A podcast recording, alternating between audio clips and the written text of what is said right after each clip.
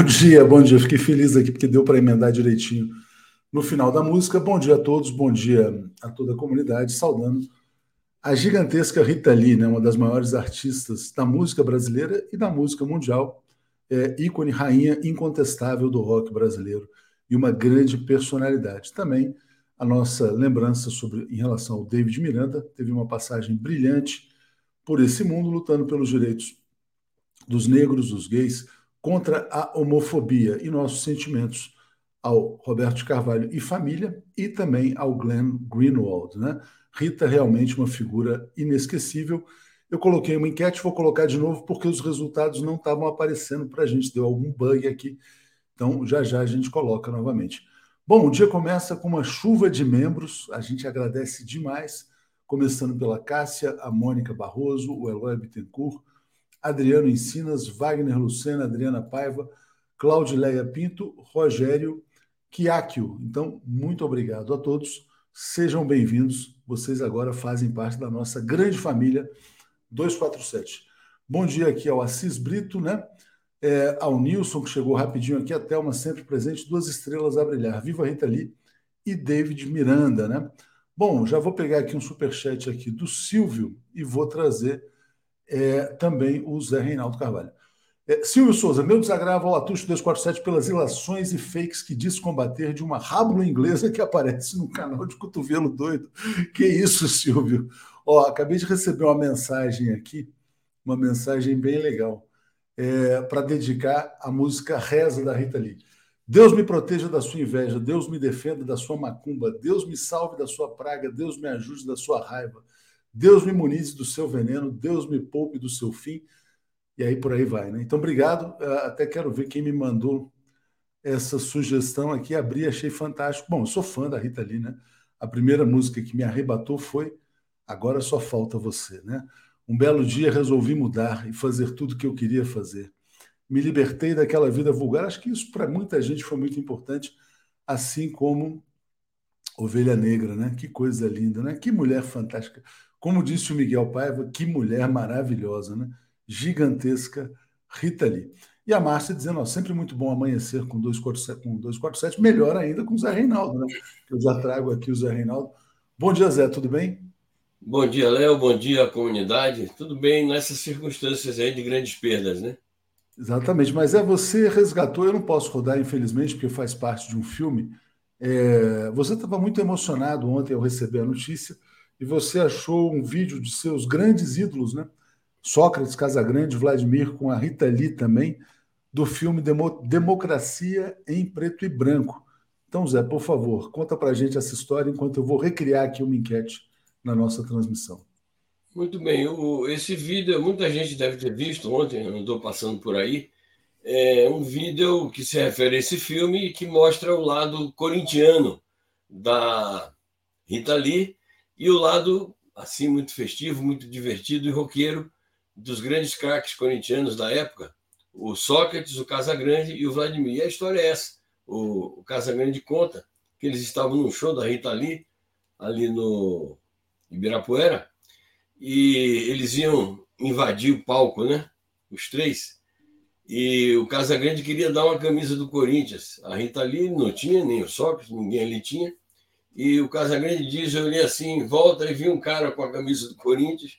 Fui lá, pedi a camisa dele. Ele disse: Mas você é o Casagrande, você tem camisa do Corinthians? É, mas não tem, nós vamos invadir o palco e tal. E o cara tirou a camisa e deu a camisa do Corinthians para ele entregar a Rita Lee. Foi aquela festa. Rita Lee botou a camisa do Corinthians na mesma hora e deu aquele grito, né? Viva o Corinthians e tal, e aquele delírio todo da plateia. Então, esta é uma das facetas da Rita Lee corintiana.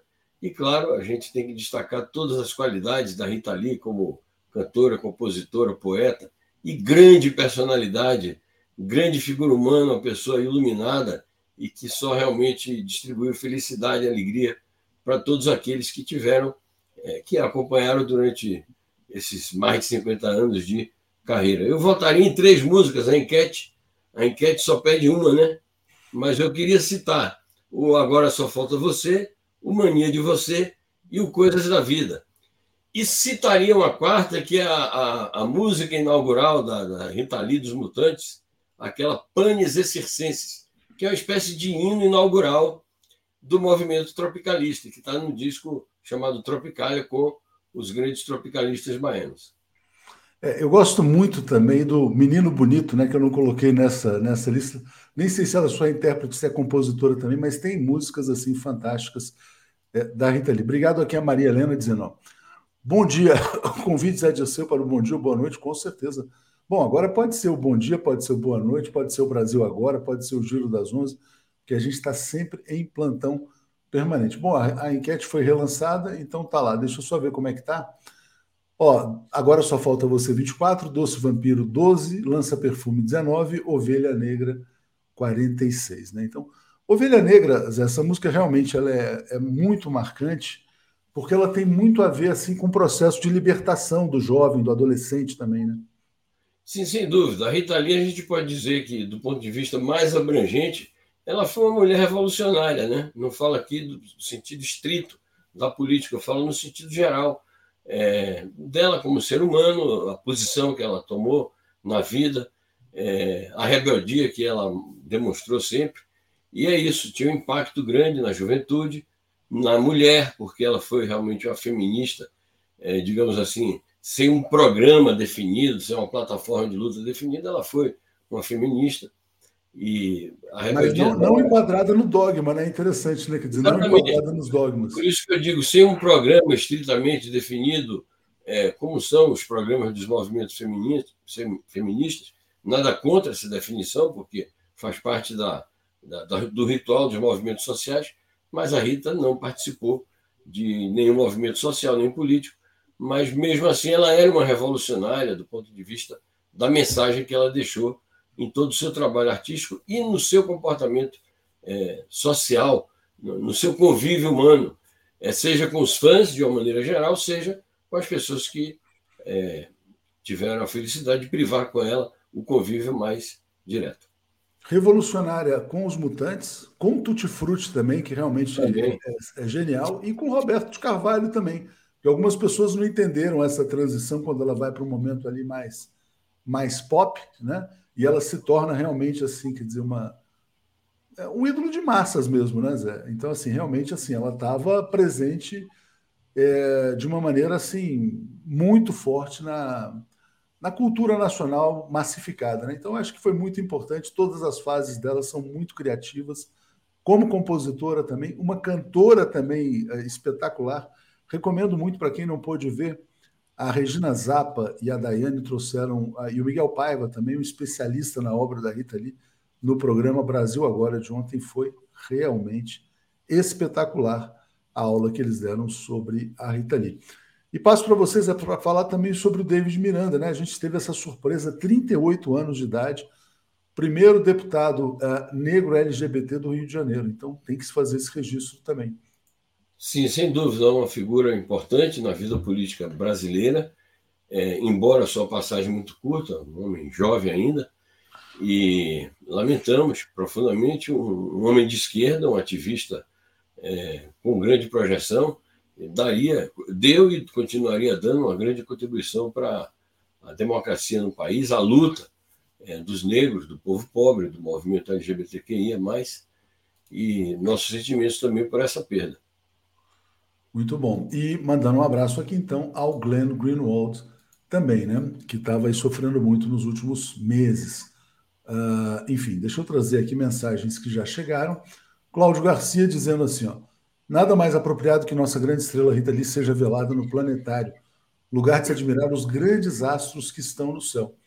É, Li Oliveira, o louco, né? Uh, o convite para o Zé Dirceu já está feito aqui. Silvio Souza. E é isso, Rita Lee, sinônimo de liberdade, e o David Miranda também, um lutador pela liberdade no Brasil. Bom, Zé, vamos falar então de outra efeméride no dia 10 de maio. O que, que você nos traz?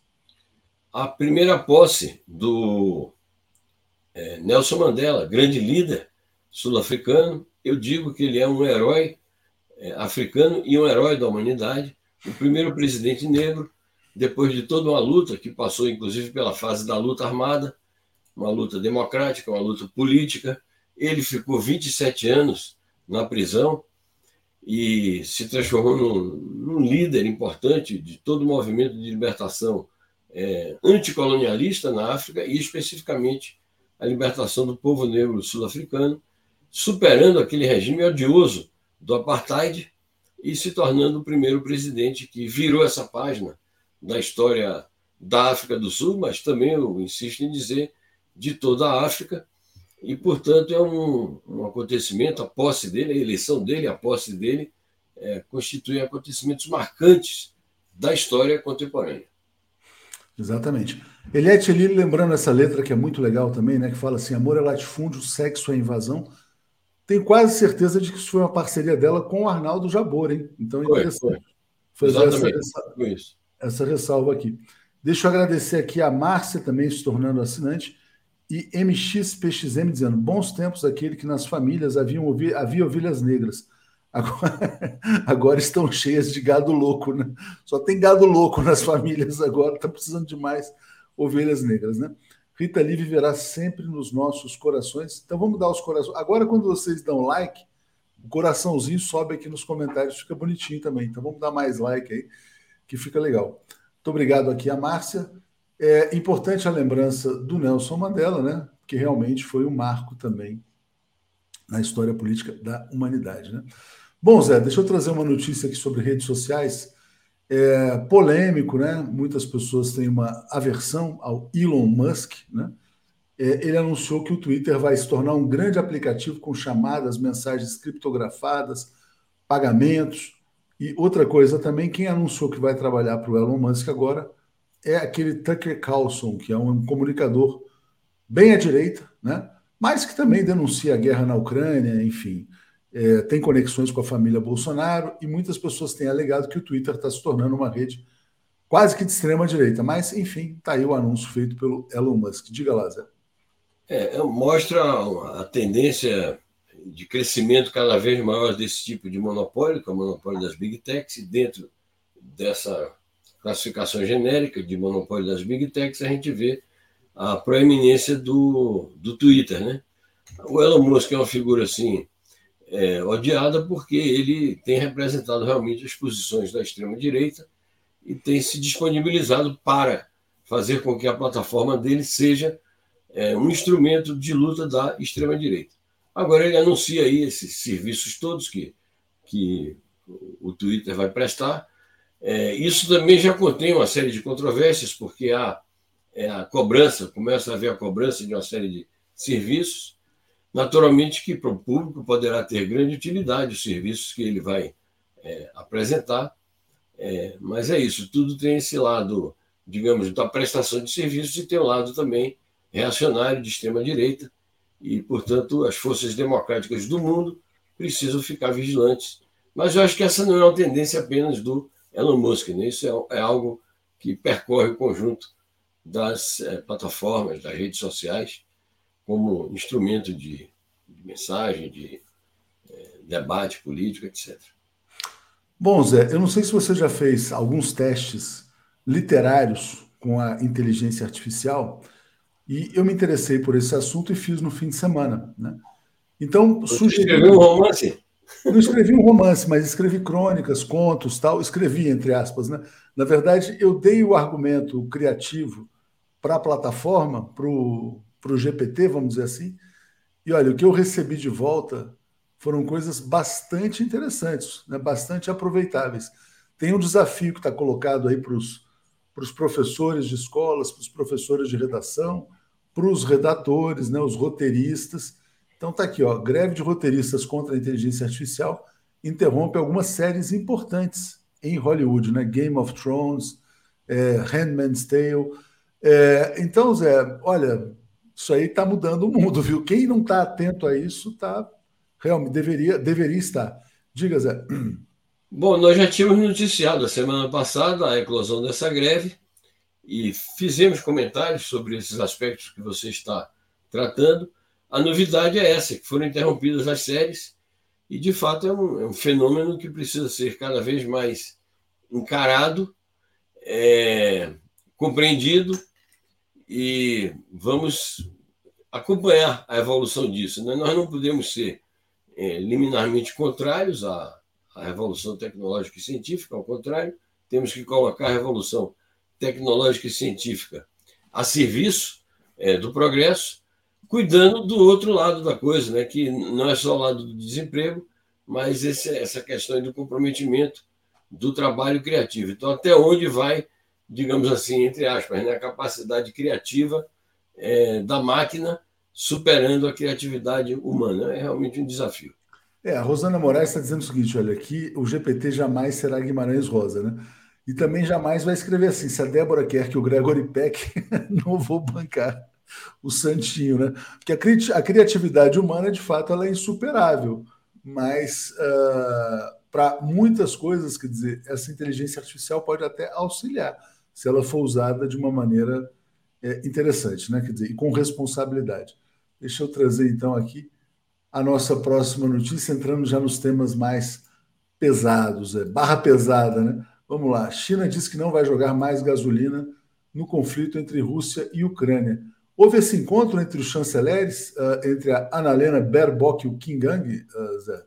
Sim, é, inclusive é, uma retribuição do, do Kim à visita que a Baerbock fez à China recentemente. Então, ontem ele foi à Alemanha é, discutir assuntos da relação bilateral. O, a China sempre chamando a atenção que não vale a pena é uma política anti-chinesa por parte da União Europeia, nem por parte da Alemanha especificamente, procurando é, colocar as diferenças de opinião é, numa esfera tolerável de convivência, é, chamando atenção para as vantagens recíprocas que há entre é, é, as vantagens que há é, de desenvolver as relações comerciais corretas e relações políticas corretas. E, naturalmente, ele aproveitou a ocasião, diante da posição que a Alemanha tem favorável ao financiamento da guerra na Ucrânia, ao fornecimento de armas à Ucrânia, e a uma aliança sistêmica com é, a OTAN e os Estados Unidos, ele procurou chamar a atenção de que o papel da China não é e não será o de jogar gasolina no fogo do conflito, porque, naturalmente, aí está implícita uma crítica de que os Estados Unidos, a União Europeia e a Alemanha, especificamente, estão fazendo isso. O que dá razão ao Lula, porque o Lula fez estas declarações, com outras palavras, mas ele fez essas declarações de que os Estados Unidos e a União Europeia tinham responsabilidade, que não estavam mais apostando na paz e sim no conflito. E o mundo caiu em cima da cabeça dele com a torrente de críticas, porque ele disse a verdade. É mais ou menos o que o chanceler chinês está dizendo. É isso. Obrigado aqui, Zé. Obrigado ao Luiz Benevides dizendo a greve de 2007 também interrompeu muitas sedes. E essa pergunta aqui de Belbras, é, a China está recuando em sua diplomacia ou não, Zé? O que, que você acha? Não, não creio. Acho que ela está reafirmando que a China é, insiste num caminho diplomático é, para a solução de todos os conflitos mundiais, inclusive este, ela reafirma que não vai dar armas à Rússia, porque essa é uma. É, eles querem pegar a China pelo pé com esse pretexto. Olha, a China está dando armas à Rússia, perdeu a razão, perdeu a condição de, de país mediador, de país negociador, de país que pode desempenhar um papel positivo na garantia da paz. Então ele faz essa afirmação também, mas isso não é um recuo, um recuo. Isso é uma reiteração de princípios consagrados na diplomacia chinesa e na conduta que o país tem adotado é, durante todo esse conflito. Isso não quer dizer, quando a China diz que não vai fornecer armas, não vai pôr mais lenha na fogueira, no caso ele diz gasolina no fogo, não quer dizer que a China tenha recuado da sua posição de condenar exatamente isso que os Estados Unidos e a União Europeia estão fazendo e de manter a sua relação de parceria estratégica com a Rússia. Agora, parceria estratégica não significa uma aliança para é, sustentar, para respaldar todas as atitudes da Rússia no conflito. Exatamente.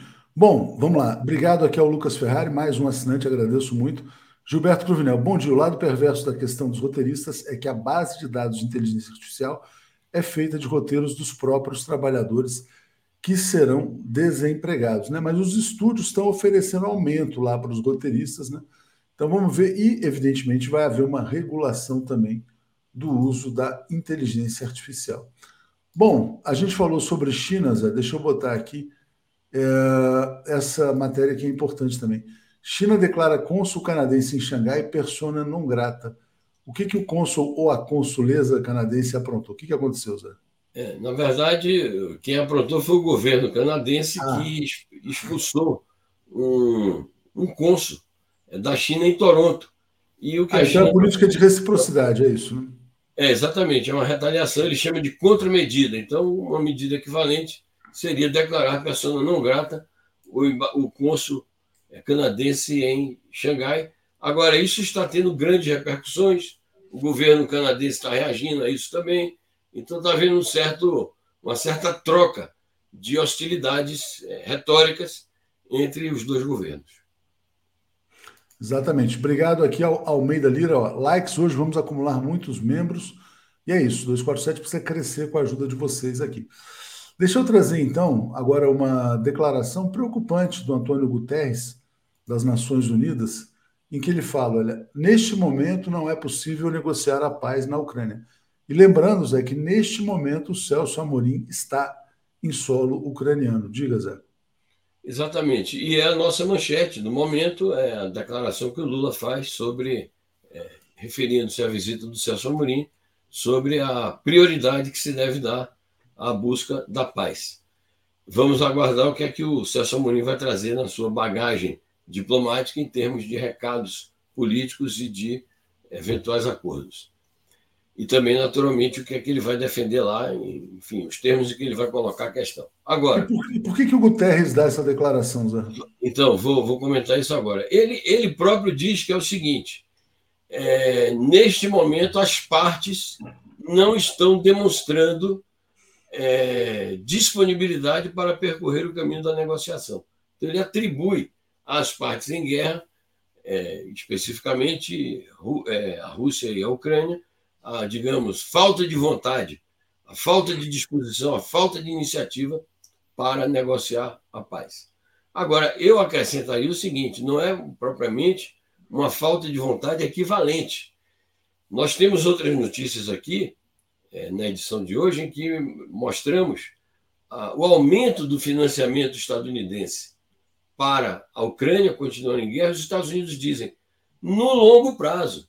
Então, é preciso acrescentar na argumentação do Antônio Guterres que, de fato, eu acho que está difícil é, fazer a negociação, mas não é porque as duas partes não querem, é porque tem uma parte mais poderosa do que as duas partes que estão em conflito, uma das partes fazendo um conflito por procuração, que são as potências ocidentais, que insistem na estratégia de fornecer ajuda militar e eles fazem questão de dizer a longo prazo. Então, essa que me parece a dificuldade principal. E há uma outra, Léo, que a gente tem comentado quase diariamente aqui, é que colocam, o próprio, o próprio Guterres coloca isso, e na minha opinião a visão é errada, colocam como pré-condição para haver uma negociação que a Rússia abra mão das conquistas militares já realizadas e já consolidadas. Então eu acho que a Rússia não entrará em qualquer negociação que tenha isto como pressuposto. Isso já, já foi reafirmado na teoria e na prática. Então, essa é, é a questão real. Esse é um impasse, né? Na verdade, não vai ter uma devolução daquele, sobretudo da Crimeia, né? Quer dizer, enfim. E, e de, toda, de toda aquela região que já está ocupada. Exatamente. Bom, você mencionou, eu vou colocar aqui a notícia, então. Espero que a gente tenha boas notícias do Celso Amorim em breve. Ele está dizendo: eu acho que a Lula, né? Eu acho que a hora é hora de diplomacia, não é hora de guerra. Lembrando que ontem ele recebeu o primeiro-ministro holandês, aquele Mark Rutte, que veio pressionar o presidente Lula a adotar uma posição belicista. Diga, Zé. É isso, nós comentamos ontem e foi boa a resposta que o Lula deu. Ele voltou a dizer que o Brasil tem uma posição já tomada, é, não só por declarações dele, mas também é, votos sucessivos na ONU, contrário ao que chama de invasão da Ucrânia pela Rússia mas ele faz questão de dizer: não significa isto que a gente tenha que ficar somente nessa toada e não é, dar ênfase àquilo que é o principal no momento, que é a busca da paz. Então, ele disse isso comentando a visita é, do Amorim a Kiev e disse também isso na conversa com o, com o primeiro-ministro da Holanda, que agora tem que dizer não é Holanda, não, viu? É Países Baixos. é uma decisão oficial. Antigamente se falava assim, mas a, a denominação oficial não era essa. A Belbras pode nos explicar melhor, ela que é sempre hum. interessada, parece que fala holandês, ela pode explicar isso melhor, mas o nome oficial é Países Baixos e não mais Holanda. Holanda refere-se apenas a uma. Mas eu achava que Países Baixos incluía a Bélgica também. Antigamente incluía a Bélgica, mas incluía mesmo Luxemburgo, mas agora é somente a Holanda que é designada assim. Bom, então vamos lá. Zé Leonel Fioravante dizendo: o programa da tarde está ótimo, melhor programa do canal. Saiu do sistema de perguntas e respostas, tá bombando, muito bom. Aí vamos, quem não conhece ainda, vamos assistir todo dia, três horas da tarde, o programa com a Daiane Ancorano. Zé, bom, uh, a gente falando da necessidade de mais diplomacia, mas não parece ser esse o desejo dos Estados Unidos. Está aqui, ó. Pentágono destina 1,2 bilhão de dólares em ajuda militar de longo prazo para a Ucrânia.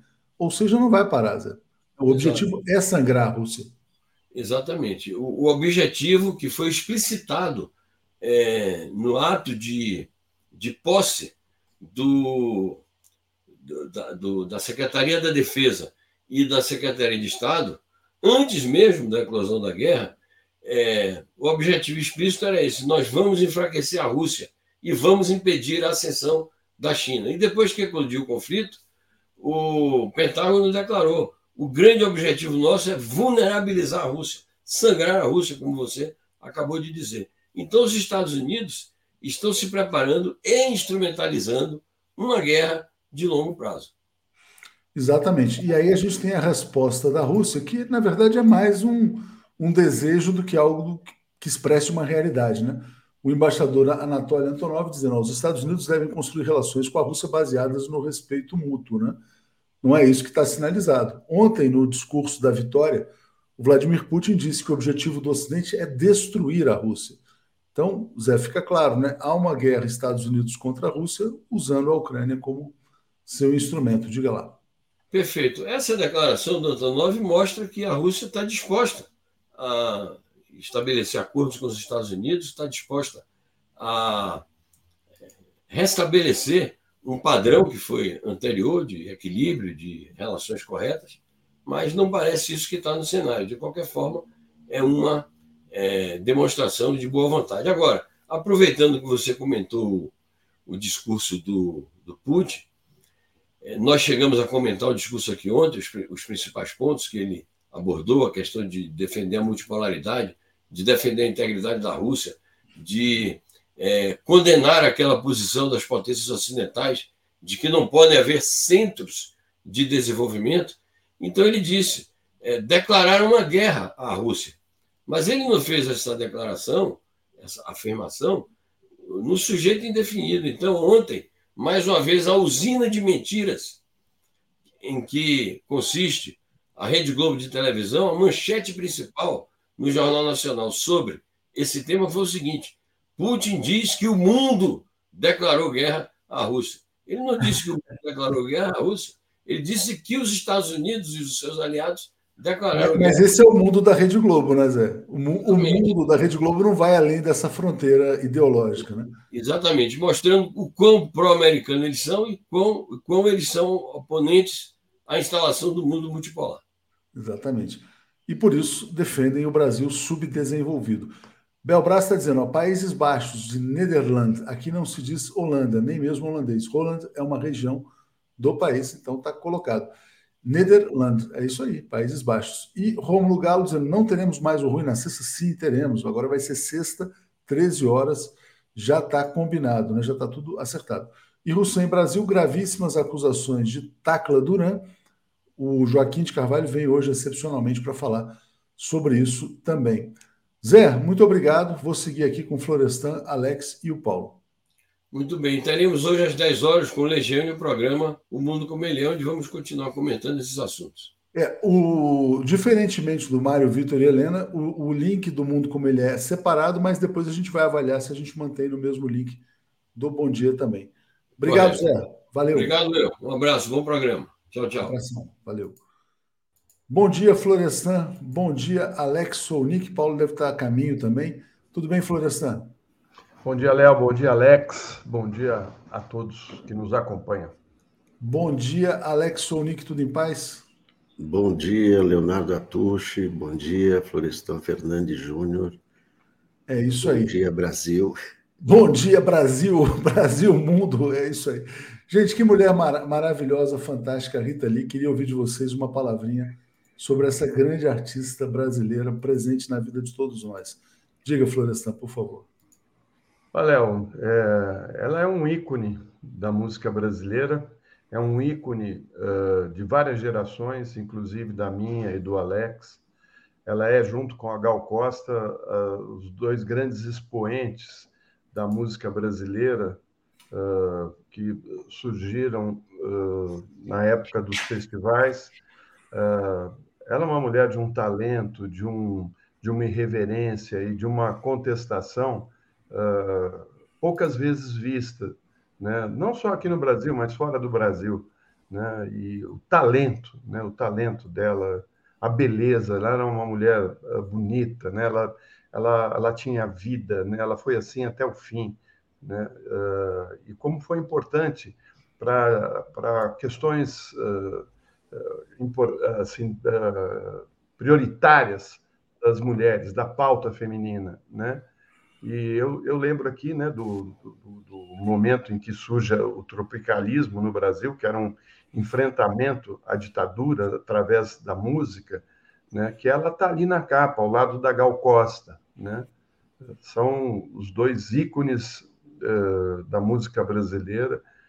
E é triste, sempre que a gente perde, perde um pouco da nossa história. Né? Quando uma pessoa se vai, a gente fica muito triste, principalmente uma pessoa como como a Rita Lee, né? Porque ela faz falta. Ela, ela foi a alegria de todos nós.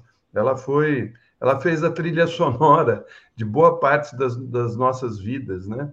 Então, assim, quantas vezes a gente não dançou, cantou, uh, enfim, no carro, ouvindo música dela, né? E, e, como o mundo avançou, né? E no Brasil, uh, por conta da, das questões que ela colocava na mesa de uma maneira muito uh, assim diferente, né? Ela, ela era inquieta, né? E, e o, o Brasil ficou triste ontem e continua hoje, mas ainda bem que tem as músicas para a gente ficar ouvindo e essas vão vão perdurar por muitos e muitos anos. Eu estava escutando antes do Bom Dia. Uh, bom dia, Paulo. Tudo bem com você também? Bem, bom dia. Tava, tava relembrando muita coisa importantíssima, né? O Hussein está dizendo: quem não namorou dançou ao som de Rita Lee. Eu botei na tela o artigo da Tereza, ela falou assim: ó, já na maturidade entendemos que ela foi para nós mulheres não um ícone do feminismo, mas um farol. E a Rita Lee, ela falava sobre a sexualidade com uma naturalidade assim, né? Falava do prazer com prazer. Então, eu acho que isso também é um traço muito marcante. É, Alex, o que, que você diria sobre essa grande artista brasileira? Depois eu passo para o Paulo. É, quando, quando, quando, a pessoa morre, né, que a gente vê a dimensão dela, né? Quando as pessoas estão aqui na Terra, a gente não percebe. A Rita Lee estava lá, né? Já parou de fazer shows há algum tempo, mas quando a pessoa desaparece, é que né, se vê o impacto que ela, que ela tinha e, e continua tendo né, nas pessoas, né, o que se viu de manifestações ontem, de todos, né, até o, o, governo, luto de três dias, né, o governo Lula, luto de três dias, as pessoas né, de todos os níveis, de todos os setores, falando dessa pessoa, né, então, né, então, mostra a importância dela e mostra é, ela, ela na ditadura, sem nunca ter feito uma canção de protesto, foi uma imensa contestadora, né? Ela, ela é, com, com, a, com o seu comportamento, ela contestou a ditadura o tempo todo. É, né? A gente sempre associa as canções da, da, da, da ditadura, Chico Buarque, né, etc., mas, é, mas ela, ela com, com, com a sua liberdade, com sua explosão de liberdade, também foi muito importante para contestar a, a, ditadura e a, a rebeldia, né? a independência da juventude. Né? O que, que era? Ela era uma hippie. Né? Ela era uma hippie. E o, e o hippie e o hippie era isso. O hippie é deixa eu viver como, como eu quero, paz e amor. Né? Fazer tudo que eu queria fazer, né? É. Exatamente, muito bom. É, Paulo, o que você diria sobre Rita Lee para a gente avançar depois já na, na pauta? Vamos falar um pouco do David também, que é importante lembrar. Diga, Paulo. Uh, a Rita Lee, eu acho que ela marcou né, a, a juventude brasileira, uh, de, de todos os jovens brasileiros e várias gerações. Quem foi jovem no Brasil a partir dos anos 60 sempre teve em, Rita Lee uma referência de comportamento, de atitude perante a vida, e, uma, uma, uma rebeldia muito especial, porque não era uma rebeldia que era explicitamente politizada, era uma rebeldia uh, que estava implícita no que ela dizia, no que ela pensava, no que ela afirmava. Ela jamais teve medo de afirmar os seus desejos, ela teve importância muito grande na expressão e na defesa que ela fazia com graça, com um senso poético da sexualidade feminina que até então era um, era um, era um universo que não, que, não, que não existia no Brasil. Era, nós, tínhamos, nós tínhamos uma cultura que cantava a sexualidade, porém a sexualidade do ponto de vista masculino. E ela, ela veio, afirmou sempre, deixou claro, era uma mulher, ela afirmava a sexualidade feminina, a liberdade feminina. E ela foi.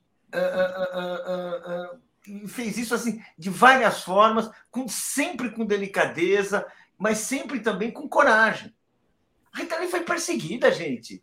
A gente hoje, hoje, hoje todos nós assim uh, estamos aqui falando e, claro, nós apreciamos, prestigiamos a Rita Lee em shows, uh, uh, organizamos, chegamos a organizar shows por ela, para ela e tudo isso. Mas na verdade, assim, ela foi perseguida. Dizer assim, a, a, a, as provocações e as, e, e as iniciativas policiais sobre drogas contra elas, os flagrantes armados, o, o, o, as investigações. Ela teve uma vida inteira sob pressão.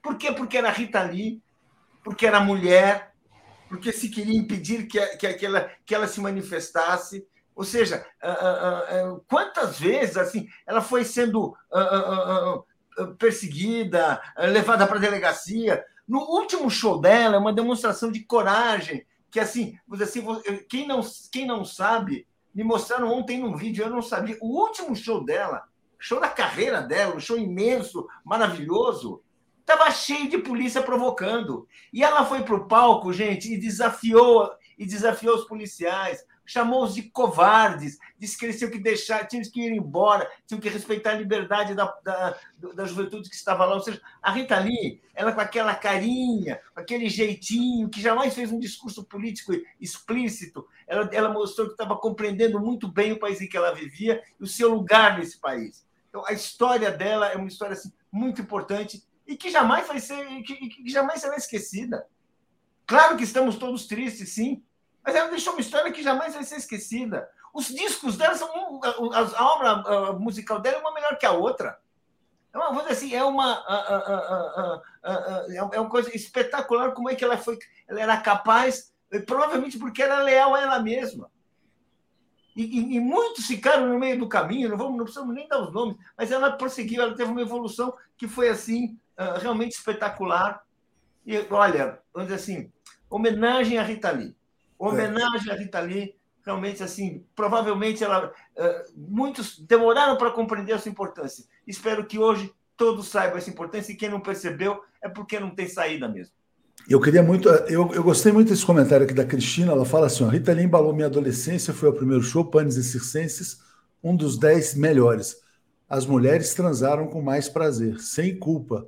Meu namorado da época se foi neste ano. Então, ela foi revolucionária, né? Realmente muito libertadora, em to... não só para as mulheres, mas para os homens também, eu acho. Né? Por isso é... que a é, extrema-direita não gosta uh, de música, de cultura. Né? A explicação está aí. Os avanços ocorrem por causa de pessoas como Rita Lee, entendeu? O mundo só vai para frente e se torna mais justo por conta de pessoas que estão à frente, que estão pensando num mundo uh, mais uh, amoroso, mais justo. Exatamente. E a Mariana diz aqui, ó, que foi um show em Manaus, caríssimo, prometeu retornar para um show gratuito e voltou, né?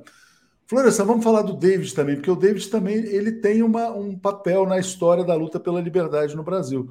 Deputado negro LGBT, corajoso, envolvido inclusive no caso lá do Snowden, junto com o Glenn, trabalhou nessa história, tem uma, uma contribuição importante para a imprensa brasileira. Diga, uh, por favor. Então, ele, casado com Glenn, uh, teve, uh, tem três filhos, né? tiveram uh, três filhos que eles, adotivos que eles estavam criando. ele nunca se confundiu com o parceiro, cada um tinha o seu caminho. isso eu achei muito interessante, porque o David era do PDT, estava ligado à política, né? E, e enfim, aí tá uma, tem a foto do, das duas perdas. É, esse artigo da, da Hilde foi muito sensível. Ela botou assim: no legado de Rita e David, dois homens terrivelmente apaixonados, lembrando do Roberto e do Glenn também. Pois é. Uh, aliás, é, é, uma, é, um belo texto da, da Hilde, né? E, e, muito sensível, porque são companheiros de uma vida, né? Uh, tá ali a paixão, né? Que, que uh, acabou mantendo unido uh, essas pessoas, né? E então assim foi um dia duplamente triste, né? E uh, ele, ele, ele, o David tem uma, uma posição importante, né? Na, nessa questão dos direitos uh, fundamentais do, do, das pessoas terem suas uh, escolhas de, pessoais, né? E, enfim, eu acho que ele, ele ele deixa aí, saiu, foi, partiu muito cedo, né? E, e deixou um legado importante na, na, na, no avanço de questões como o racismo, como uh, o, o, contraponto a, a, a tudo de, de, ruim que existe em relação a, homofobia, preconceitos, né? E o, o próprio presidente Lula, Janja, lamentaram a morte dele todos que conviveram com ele na política lamentaram muito, né? E a Rita Lee, né, como você disse, mereceu aí uh, essa homenagem de três dias de luto, né? E eu fiquei surpreso, Léo, de saber que Rita Lee uh, era admirada pelo, pelo rei Carlos II. Você sabia disso, não? O Carlos III, esse Carlos aí que é, tomou. Carlos III, é. Você sabia disso, não? É, a Rita é um, é ícone, né? Mundial. É, e, mas isso lá atrás, né? Quando ele era príncipe, antes talvez de casar com a Diane, uh, ele pedia, inclusive, inclusive disse que teve uma, uma festa que ele deu que foi embalado por algumas músicas da Rita Lee, que ele tinha muita admiração pela música dele, gostava da música dela. Né? Tá aí um, a charge do, do Nando, né? Mota, uma bela imagem, né? Do, do David né? E, e, e do que ele significou. Muito bom. Então, Alex, vou passar para você e Paulo também falarem sobre o David e aí a gente entra nos temas nacionais. Diga lá, Alex, por favor. É uma pena, né? Um, um rapaz que tinha um enorme futuro, né? Nascido na favela, na favela do Jacarezinho, é, político de grande expressão, né? Em apenas 37 anos, né? É difícil você fazer tanta coisa que tem sete anos, mas ele foi ele foi, foi muito importante né, nas questões, todas as questões LGBT, é, é, questão do racismo. É, uma pena, uma pena. Tinha um futuro brilhante na, na, na política, esse, esse rapaz. Né? Tudo que ele demonstrou nesse pouco tempo, né? coragem, inteligência, é, uma perda grande para, para, para a política brasileira. Né? Sofreu alguns ataques no fim da vida, porque aquela coisa de Ciro Gomes e tudo, mas eu acho que isso aí é só, só, só um detalhe da, da, da carreira dele, da carreira política foi muito maior do que isso. E, e, e também a influência dele né, sobre, a, sobre a geração, sobre é, essas pessoas da mesma origem, né, um sinal um sinal de que é, é possível, né? um sinal de que, é, de que é possível, com muita vontade, trabalho, é, é possível vencer os obstáculos. Muito bom. Paulo, eu vou te pedir para falar sobre o David, mas já emendar no primeiro tema nacional, que é esse aqui, quer dizer, bom, é o cerco já se formando contra o Galípolo, né? Ele, ele, ele falou rapidamente ontem, se posicionou claramente em favor da queda da taxa de juros, é, mas passo para você também registrar a questão do David Miranda. O David é desses cidadãos que fizeram muito para o Brasil ter se tornado um pouquinho menos desigual, um pouquinho mais libertado, um pouquinho mais aberto para aqueles que foram os oprimidos da história, os derrotados do grande capital, as vítimas de um, de um projeto de desenvolvimento desigual e, e, e, excludente. Ele fez isso de uma, de uma forma não muito visível para, para a maioria, no seu mundo, no seu, naquele universo especial de quem construiu uma vida que é surpreendente a cada centímetro, a cada passo que a gente, que a gente pôde, pôde descobrir. Uh, e eu, fiquei sabendo uh, de todo o papel, de uma parte desse papel, né? Uh, através na, naquele momento da história em que o país se libertava, né, graças a seu companheiro, né, pela atuação de seu companheiro, né, começava a se libertar da Lava Jato, a tomar conhecimento de, eh, da, dos horrores que estavam sendo construídos contra o nosso futuro, e deu para perceber que ele estava lá atuando e agindo como um cidadão consciente dos seus deveres. É isso que o Brasil precisa. O Brasil precisa dessas pessoas que sabem o seu lugar, sabem onde estão e não abrem mão um milímetro daquilo que consideram o certo e o justo. Parabéns, existência de 37 anos, mas olha, valeu a pena. Galípolo, Paulo. Galípolo, exatamente. O Galípolo é, é o seguinte, né? Ele sequer tomou posse e já começou a porrada.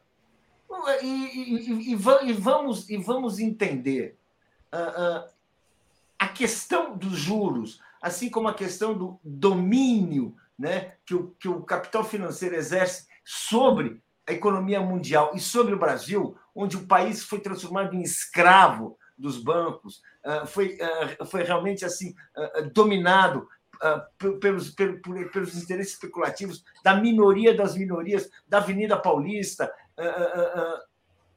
da Faria Lima, onde fica a sede, fica, fica as maioria das instituições financeiras, o chamado cérebro, né? o cérebro do mal do capitalismo brasileiro. Bem, o Galípolo é aquele sujeito absolutamente responsável, absolutamente que tem uma formação que lhe permite ter uma postura equilibrada e, e, e consciente do, do futuro do capitalismo, como fazer essa mudança. Ele vem, é, ele chega ao Banco Central apoiado pelas, pelas vozes mais responsáveis uh, uh, do desenvolvimentismo brasileiro. Bem, e é evidente, quando ele chega, já temos hoje no Estadão o estranho no ninho. Estranho no ninho, não, gente. É já tem editorial, eu passei batido, então. Passei um artigo de Fábio Alves, tratando o Galípolo como se fosse um moleque. Um, e um moleque assim, sabe, que não sabe nada, que vem ali para atrapalhar, cada passo vai ser uma tragédia. Gente, gente, o Brasil precisa se libertar desse obscurantismo financista. E o Galípolo é uma voz para isso, que ele é capaz para isso. Mas assim, ele é absolutamente assim, até onde uh, uh, uh, tudo que a história dele, as suas manifestações, as, as pessoas que o cercam são, são economistas absolutamente responsáveis. Ele tem uma história, vamos dizer assim, que é o contrário. A história, sim, de quem de quem questiona de uma maneira responsável e ponderada o domínio que o capital financeiro exerce sobre nossas vidas, exerceu sobre nossos pais, exerceu sobre nós, ameaça exercer sobre nossos filhos e sobre nossos netos. É inaceitável isso. E, bem, num governo como Lula, não é que ele é um extremo, ele é indispensável. Espero que venham outros, porque o Brasil precisa respirar ares de um país que se desenvolve e não de um país que afunda para servir a senhores que nada tem a ver com a nossa história. Bom, então, como disse o Paulo, já começou a porrada contra o Gabriel Galípolo, né? Hussein Brasil está dizendo: Campos Neto é um sabotador, fora Campos Neto. O Raimundo Araújo, não foi lido o destaque que eu dei ao comentário do Alex no Boa Noite. Deixa eu ver se tinha. Talvez eu tenha passado batido aqui, peço desculpas, mas acho que foi um. Ah, gostei muito da história do Alex no Boa Noite, né? Hussein está dizendo: a partida de Rita fez renascer sua música. Malu da Flon, Ritinha, nossa Flower Power, né? Hussein, quem não dançou ao som de Rita Lee, uh, também fala que o mundo da Globo é OTAN e que são gravíssimas as acusações de Tacla Duran. É, Maria Helena, Mauro Zelic, grande lutador contra a ditadura no Brasil, também faleceu e não está sendo lembrado. Fica aqui o registro, obrigado pela lembrança. Márcia Dibia aqui apoiando, Cristina Vilas Boas, amor é bossa nova, sexo é carnaval. Gilberto Cruvinel, preciso acabar com a Bolsa Banqueiro no Brasil por essa, e, e colocar essa gente para pagar impostos e financiar a economia real. A Roseli fala: estou triste, cada vez mais down na High Society. Raimundo Araújo, ah, já li do Raimundo e já li do Hussein também, sobre Campos Neto. Bom, Florestan, emendando com essa fala aí do Paulo sobre Campos Neto, acaba de sair uma pesquisa Quest, que eu vou botar na tela, que é o seguinte: 86% do, entre aspas, mercado, que na verdade é o cassino da Faria Lima, fundos de investimento, avaliam o governo Lula como negativo. Só 2% consideram positivo, né? Então, vamos dizer assim, essa turma da especulação, ela quer sabotagem ao Lula. Diga lá, Florestan, por favor. Não, pesquisa altamente positiva para o Lula. Porque se fosse o inverso, eu estaria muito preocupado. Se o mercado estivesse gostando, era o problema, né? É. Na real, é o seguinte: o mercado tem uma boca imensa para comer os recursos do país, né? para puxar tudo para eles. Né? E quando chega alguém que fala: olha, vamos crescer, desenvolver e, e, e melhorar a vida de todos, aí não adianta, porque eles querem ter o privilégio de ficar com a riqueza do Brasil, que é uma das maiores economias do mundo. Né? Ah, e aí você entende por que, que os militares uh, distribuíram concessões para empresários que trabalham para esses grupos econômicos. Né? Então, assim, uh, da metade do século passado para cá, com o desenvolvimento da, da, da, do, do rádio, da televisão, as concessões foram entregues de acordo com a, a ideologia de direita uh, desses empresários né? e o compromisso deles de preservar a riqueza brasileira na mão de poucos. Né? E nós pagamos um preço muito alto por isso.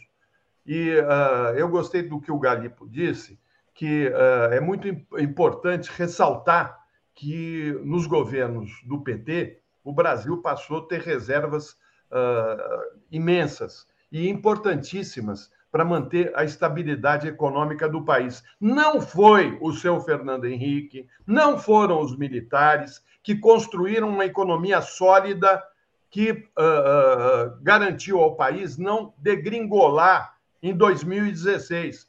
Porque de 2016 até 2022, eles foram abocanhando tudo que podiam. Queriam mais, mas aí veio Lula e aí veio um entrave para os interesses desses grupos econômicos. Uh, o Lula está certíssimo. Tem que, tem que deixar claro para a população o que está acontecendo. O nosso uh, problema hoje, o problema uh, do país, é que nós não temos homens públicos à altura da necessidade do Brasil. Os nossos homens públicos não estão preocupados, nesse momento, com a retomada uh, do desenvolvimento e do crescimento econômico que permita aos de baixo poderem ter uma vida mais digna.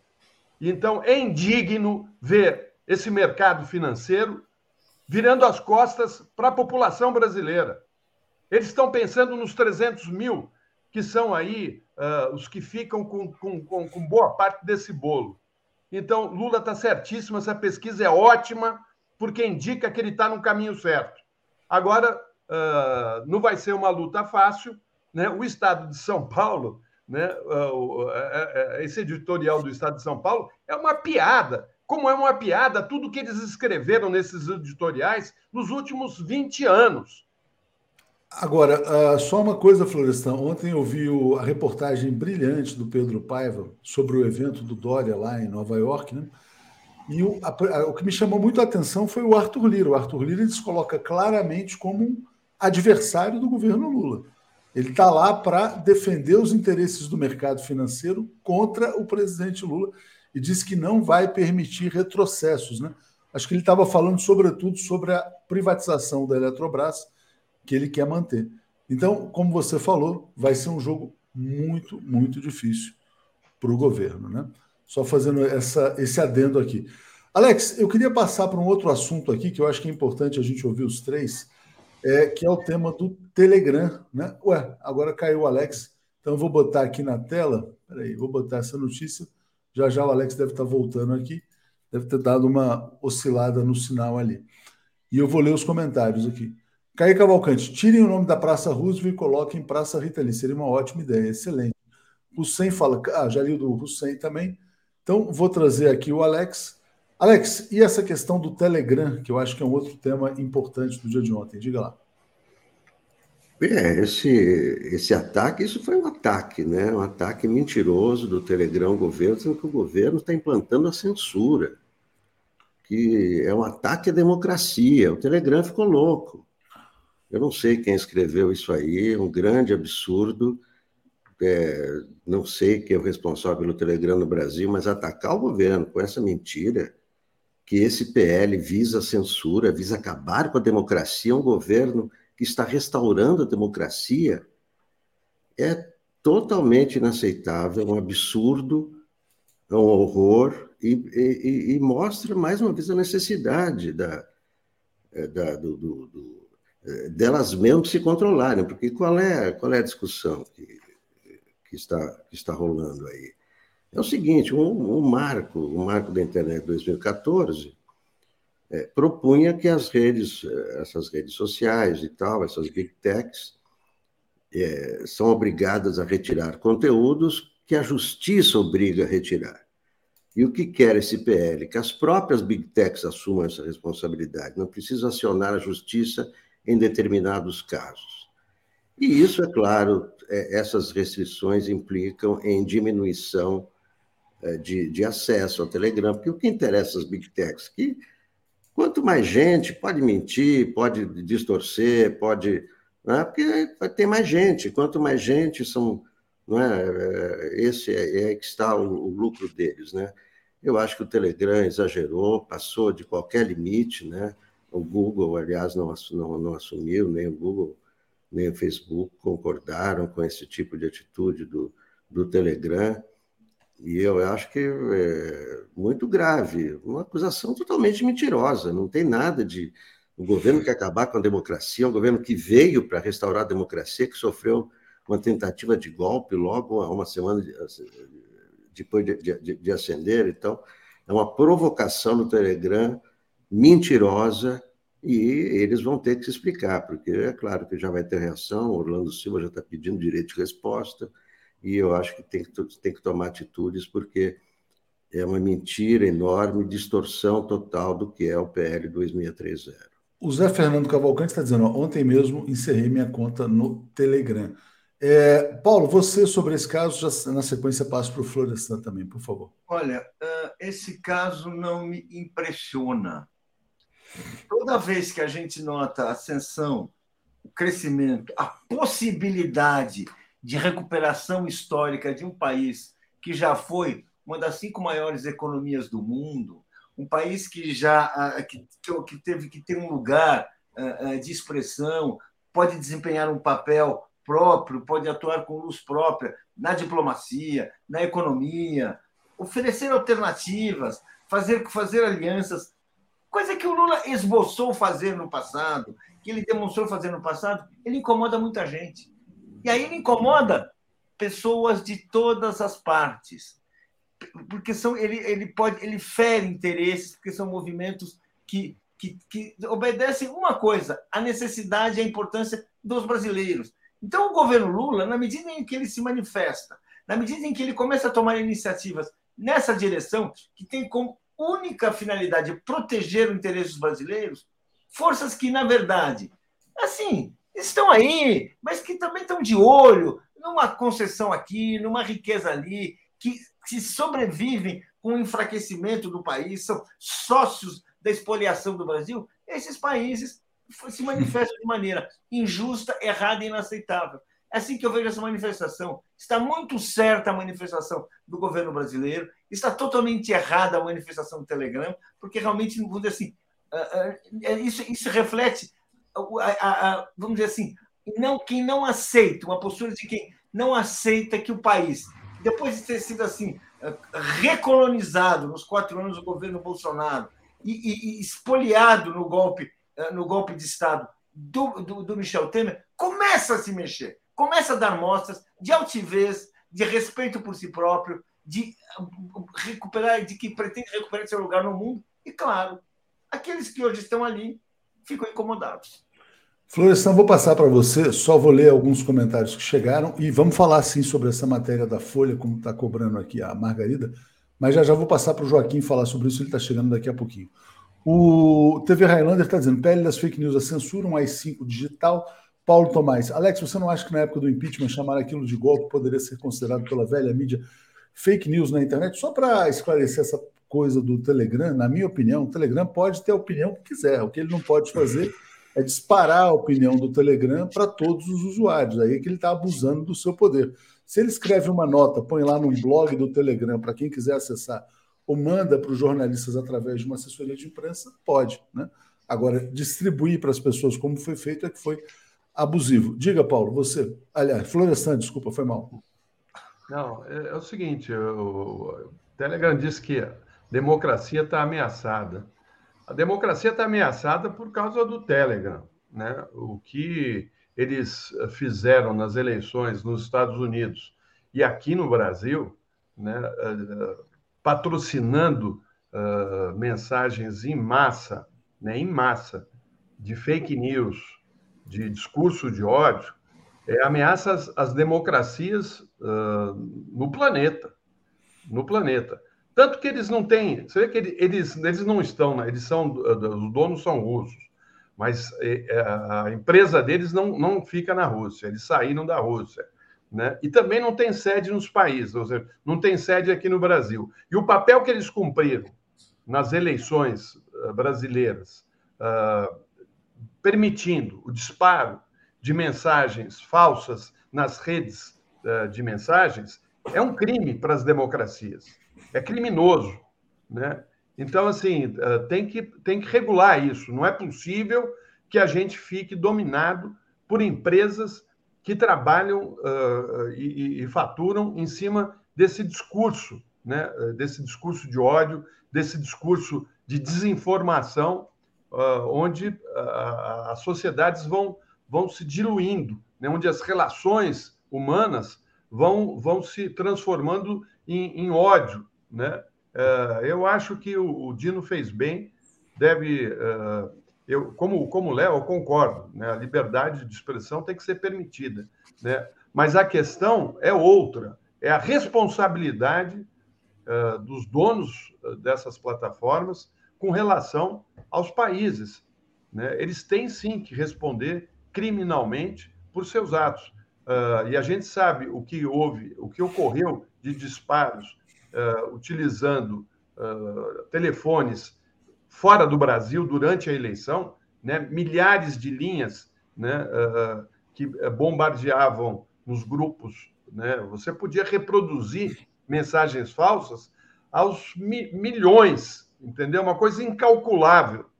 Tudo isso uh, ele tem que responder, mas ele está sempre saindo pela tangente por tudo quanto é lado. Amigão do Trump, adoro o Trump, adoro o Bolsonaro, né, porque uh, é a cabeça dessa gente. Gente, quero agradecer a todos vocês. O tempo está corrido. Vou chamar o Marcelo Joaquim aqui. Na sequência, Dafne, Mário Vitor, Timaço aqui. Valeu, obrigado a todos vocês. Abração. Tchau. Então vamos aqui, então, agora já uh, chamar. Valeu, Alex. Obrigado. Chamando aqui o Marcelo e o Joaquim de Carvalho. Bom dia, Marcelo. Tudo bem com você? Bom dia, Léo. Bom dia, Joaquim. Bom dia, comunidade 247. Bom dia, Joaquim. Você está bem? Bom dia, Léo. Bom dia, Marcelo Auler. Bom dia, comunidade. Uma alegria estar aqui. Obrigado. Joaquim, eu te chamei para a gente falar sobre o Tacla Duran, mas é importante essa, essa lembrança da Margarida. Vocês não vão falar sobre o editorial da Folha que criminaliza a mídia alternativa comparando as publicações da extrema-direita? É, de fato, a Folha atacou os youtubers progressistas. A repercussão é sempre muito ruim para a própria Folha, né? as pessoas entram criticando muito a Folha por esses ataques. E lateralmente eles citam o documentário sobre o evento de Juiz de Fora. Então acho que é importante você falar sobre isso. Eu vou me ausentar aqui um minuto para encher a minha garrafa d'água, mas vou estar ouvindo, por favor. tá certo. É, bom, o, a, a, bom, lateralmente, é bem lateralmente mesmo, quando cita, eles atacam ali na verdade, os youtubers, né? Fala que os youtubers compõem uma espécie de milícia digital como a que havia do, do Bolsonaro. E, e cita lateralmente mesmo o 247, e eu entendo que a Folha, ela hoje não é a primeira vez que ela faz isso, e eu entendo que é uma disputa comercial. Hoje, a mídia alternativa, a mídia independente, 247 é, tem maior audiência, é, tem ocupado um espaço que, se não tem a mesma receita publicitária que tem essas, essas empresas, que são, na verdade, financiadas bancos ou para a Folha, a Folha é um banco. O principal negócio dela é um banco. É, o, a, tem hoje a mídia independente uma relevância, uma repercussão muito grande. Então, em geral, nós aqui pautamos o debate. Então, eu entendo que seja uma disputa comercial. Essa é a minha visão, viu, Léo? É uma disputa é uma disputa por espaço, por repercussão. Eu, eu entendo que a Folha perdeu muito do prestígio, o prestígio que ela teve. Vocês acompanharam isso, eu acompanhei muito. Nos anos 80, a Folha, depois de apoiar a ditadura, ela, ela, ela se colocou numa linha editorial que era a, a, a, linha editorial apropriada da época, que era a campanha pelas diretas. Ela foi a primeira a puxar aquela campanha pelas diretas.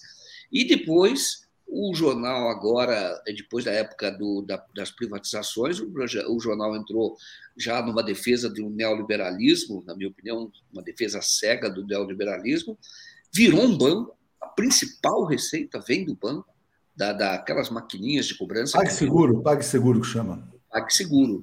E, o, e hoje está é, tá, tá completamente vinculado ao sistema financeiro, na minha opinião, não, não faz mais da notícia do, o principal negócio, ou o negócio deles. Na minha opinião, que é muito, faz muito mais, é, procura ter esse prestígio, procura ter repercussão para poder alavancar outros negócios. E hoje a mídia independente está ocupando esse espaço. Aliás, importante também, a Folha apanhou muito ontem por outro motivo, como diz aqui a Júnia, atacou a memória da Rita Lee, né? Uh, dizendo que a Rita se perdeu com drogas, tal, discos voadores, papo nada a ver, né? num dia que deveria ser marcado por grandes homenagens a ela. Marcelo, vou ler os comentários, já te passo aqui rapidinho. A Ana de Pelegrini dizendo: o Telegram permite canais nazi. É, Cristina Vilas Boas, ministro Flávio Dino, o Vingador, inteligência sagaz, deixa os fascistas tontos. Olá aí, Rafael. Desde 2010, minha grande presença não vão para o Carrefour. Agora, mais uma obrigação moral: eliminar qualquer acesso ao Telegram. Highlander, quero ver quando essa lei considerar o 247 como discurso de ódio. É possível, viu? Assim, é, é, um dos riscos dessa lei, por isso que a gente fala. Essa lei, se ela não for bem executada, eu vou botar uma matéria que coloca isso. Pode haver sim um desejo de censurar mídias progressistas. Isso foi colocado com clareza, por exemplo, pelo Breno Altman. É, Maria Tereza está nos apoiando. O, a Miriam Pereira Ramos está dizendo: o Telegram não pode se manifestar? Pode. Inclusive, pode dizer o que quiser. O abuso do Telegram foi espalhar essa mensagem para todos os usuários, né? Para dizer isso, inclusive colocar pressione seu deputado. Agora, botar um texto lá num blog do Telegram pode. Carlos Alberto, uma empresa cria um milhão de robôs, todos sem identificação, vende serviço para um político ou empresa, faz contrato com redes sociais. A identificação inviabiliza. O Lenny Streck ontem deu uma sugestão muito boa, né? acabar com o anonimato nas redes e criar várias especiais para combater desinformação.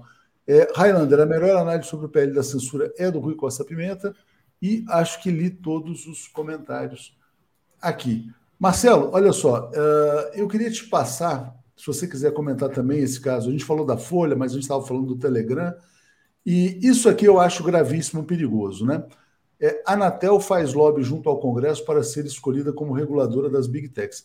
Eles queriam criar uma superintendência, de, na verdade, ninguém pensava na Anatel. O projeto previa a criação de um órgão regulador, supervisor, que seria quase que um. Não é um Conselho Nacional de Jornalismo, mas uma coisa da sociedade civil, né, com presença de entidades para avaliar o que é desinformação, discurso de ódio, etc. A Anatel não tem nada a ver com isso. A Anatel ela é controlada pelos lobbies do Congresso, que em geral são de direita ou de extrema direita. Imaginar uma superintendência da Anatel dizendo que é verdade e que é mentira, me parece ser tremendamente perigoso. Mas tem esse pacote, Marcelo. Tem Telegram, tem a Folha sacaneando a esquerda e a Anatel com essa história. Diga lá. Bom, vamos começar pela Folha.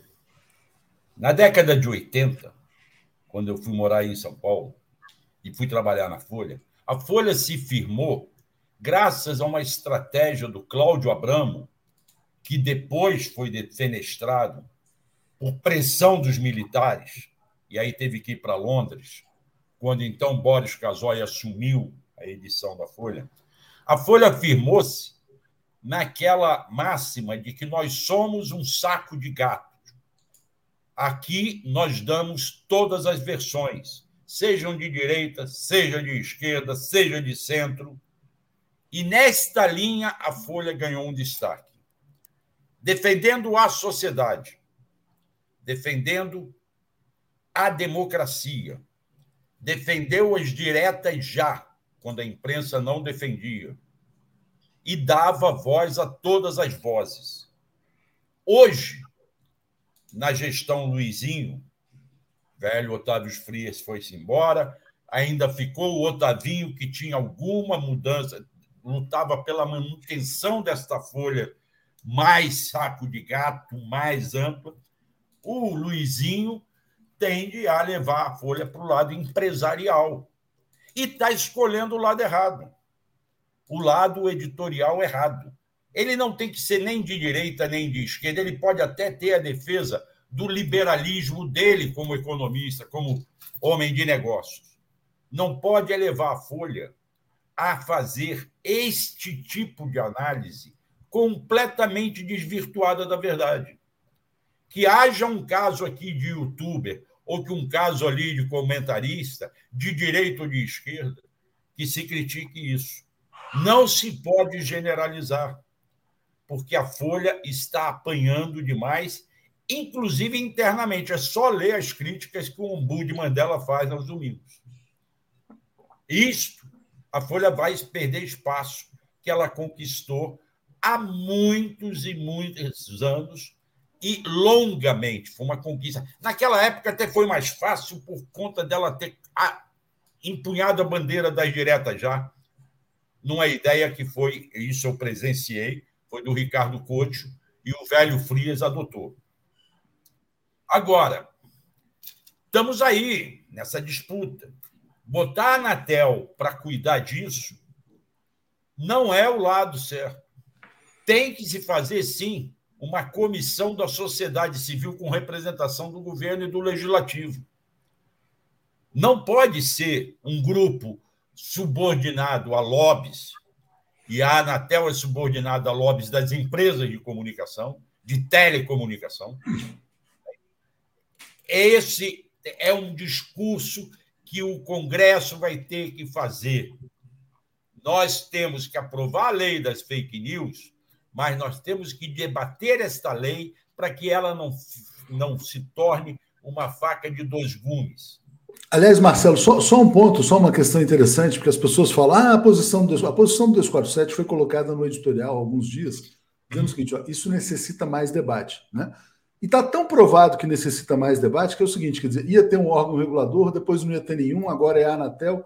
Essa lei, só nos últimos dias, já teve umas 10, 15 mudanças. Então, é óbvio que ela não foi debatida com a sociedade, porque senão não estava mudando. Se ela fosse tão consensual, ninguém estava alterando. Diga, Marcelo. Agora querem aproveitar um projeto da deputada Jandira Fegali sobre a questão da remuneração do conteúdo, mas utilizando a questão do direito autoral. E é um projeto que não nos atende como jornalistas, segundo os grupos de jornalistas que eu andei consultando. Não, e tira há uma necessidade de debate, há uma necessidade de debate de coisas distintas. Eu sempre falei isso. Uma coisa é o projeto de lei da fake news, outra coisa é a questão de remuneração de conteúdo. São Agora... coisas distintas que não podem ser tratadas no mesmo projeto de lei. É, é isso. Agora, o nosso tempo está passando aqui e a gente tem um tema bombástico, importantíssimo para falar, que é o depoimento do Tacla Duran. Por isso que eu reuni vocês dois aqui nessa parte do Bom Dia, né? Antes eu quero ler aqui, Ana de Pellegrini, Telegram permite. Ah, já li aqui o Carlos Alberto Veloso. Administradores de redes não podem dizer nada. Na justiça alegam ser empresas de mensageria e não influenciadores. Quem posta são os youtubers. Mostraram que não é verdade. Hussein está dizendo, Marreco está frito. Habla, tacla, Duran. Né? Joaquim, você então teve acesso ao depoimento em primeira mão do Rodrigo Tacla Duran e ele faz acusações gravíssimas, dizendo, falou até de um doleiro chinês que tinha que pagar uma taxa de proteção e ele, ele entrega o Carlos Fernando Lima, que era um astro da Lava Jato. Não só os filhos de Januário, que muitas pessoas já sabiam. Eu sei que você já falou no Boa Noite, mas acho que é importante trazer aqui também no Bom Dia 247. Diga lá, por favor. É, bom, o, o, ele detalhou, ele trouxe mais um, um, nome, que é o do Carlos Fernando Santos Lima. O Carlos Fernando trabalha com o Moro há bastante tempo, estava na origem do caso Banestado. Os dois, é, o, o, o Carlos Fernando é que fazia as denúncias contra doleiros, é, contra outros operadores, que apareciam na CC5. Um deles virou um delator de estimação do, do, do, do, Moro, que é o Tony Garcia. Tony Garcia, ele andava com gravador lá em Curitiba, grampeando todo mundo, quando nem havia regulamentação ainda de ação controlada. Hoje tem não tinha ação controlada, mas o Moro fazia isso, então o Tony Garcia saía gravando pessoas com foro privilegiado, todo local, e tudo isso ia para o Carlos Fernando e para o, o Sérgio Moro. Então, o que o Tacradura está tá, tá contando é que o, o Carlos Fernando, segundo o doleiro Fu e o Sheng, que é o chinês, é, o, o, chinês que foi morar nos Estados Unidos e é doleiro efetivamente, e o Takla Duran conhece bastante o Wu e o Sheng, e o, o, o, o Wu disse o seguinte, que é, ele é, entregava o dinheiro para o Antônio Figueiredo Basto, que era advogado do Tony Garcia e era advogado do Youssef, o outro que vai virar delator é, de estimação do, do, do Sérgio Moro. E, o, e era uma taxa de proteção, 50, 50 mil dólares. E aí ele fala de uma transação que está registrada em, em extrato bancário, que pode ser visto no extrato bancário, basta quebrar o sigilo. Ele dá o número da conta do Antônio Figueiredo Basto, que recebia é, é esse dinheiro, ele fala de uma transferência específica, que é de 750 mil dólares, e dá a conta do Wu e o Sheng. Quer dizer, dá o nome do banco, a conta, é só agora olhar lá, investigar para onde foi o dinheiro. E ele diz que esse dinheiro era para acertar com o, o, Carlos Fernando e o pai. Ele, ele, aí perguntou se era o próprio pai do Carlos Fernando, porque o pai do Carlos Fernando foi deputado estadual pela Arena, lá na região de Apucarana, edição da região de Apucarana. E a base dele era lá, mas teve votos do estado inteiro. Então, ele, o, o, juiz pergunta, ele falou, olha, eu não sei se era o pai. O que o Vulme disse é que o dinheiro era para o Carlos Fernando e o, e o pai. Agora, eu não sei se efetivamente é o pai. Foi o que ele disse. Mas que o Carlos Fernando era o destinatário deste dinheiro, ele não tem dúvida. O Tacnodura falou outras coisas importantes, porque lá o Carlos Fernando falou sobre adulteração de provas, isso é importante. Porque ele cita o nome do técnico o especialista em informática, que, segundo ele, adulterou o sistema de comunicação da Odebrecht, que era uma espécie de WhatsApp interno, que é o Drowses, e o MyWebDay. E o MyWebDay é um sistema de contabilidade. A Odebrecht tinha a contabilidade oficial e tinha uma contabilidade real, que incluía pagamento de propina, pagamento para grupos terroristas, onde ela atuava no mundo inteiro, Tá? Então, ela, ela fazia esses pagamentos que não podiam ser contabilizados, não podiam entrar na contabilidade oficial. Então, pagava guerra civil, onde ela atuou, ela era uma empresa muito grande, atuava no mundo inteiro. Pagava essa, essa, isso pelo sistema BioWebDay. E aí o que acontece? O, o Tacadora tinha algumas planilhas do MyWebDay por conta do serviço que ele prestava. Quando veio a a, a, a, planilha apresentada pela Lava Jato, que teria sido extraído no My Web Day, havia inconsistência, os números não batiam, então era fraude.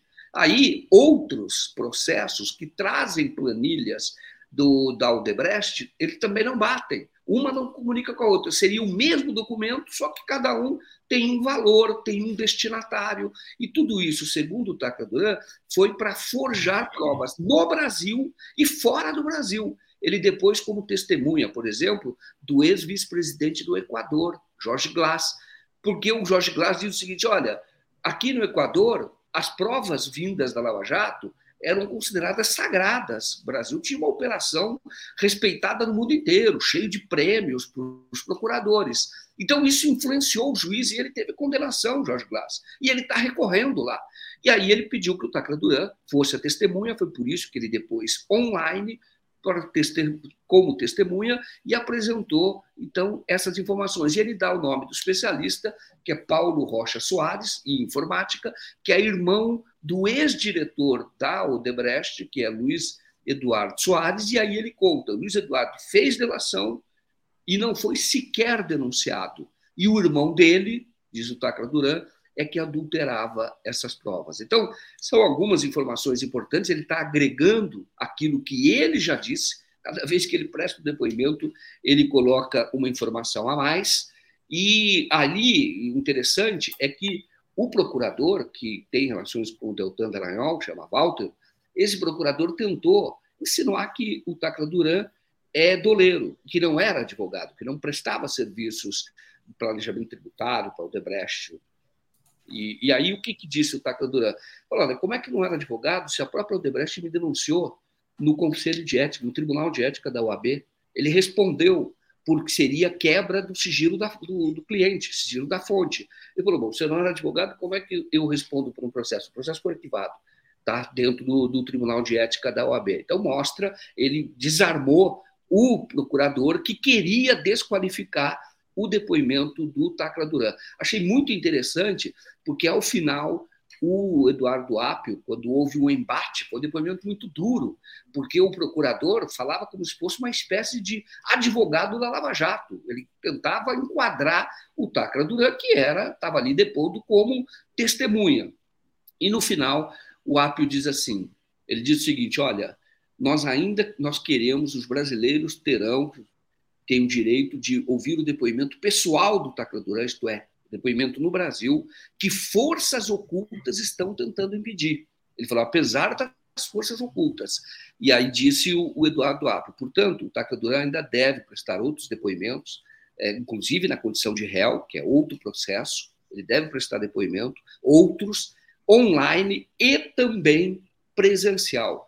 Para vir, para ter o depoimento presencial, depende de algumas decisões, entre elas um acerto entre o Ministério da Justiça brasileiro e a Justiça espanhola para que o processo que existe contra o Tacla Duran lá na Espanha, foi movido pela Lava Jato, esse processo ele seja suspenso lá para que o Tacla Duran possa vir ao Brasil, depois retorne à Espanha. Ele pode, o alerta vermelho da Interpol está cancelado. No Brasil, as ações estão suspensas. Porém, o Taquarana tem essa questão do Ministério, para vir para cá, a questão do Ministério da Justiça e também tem o que ele considera coação, que seria a habilitação de testemunha de, do próprio Zucoloto no processo dele, e se ele é uma testemunha protegida, que aí no outro processo ele, deporia, ele, ele prestaria o depoimento como testemunha protegida, então, ele diz que ele não pode ser coagido. Ele falou: eu sou testemunha protegida em vários países, inclusive nos Estados Unidos, e tive liberdade para prestar depoimento. Aqui eu não posso prestar depoimento com o Zucoloto na minha frente. E como é que ele vai falar? É uma coação. E com um outro delator também, que é um ex-colega dele da Odebrecht, que é Vinícius Bonin. É, é, é, Borim.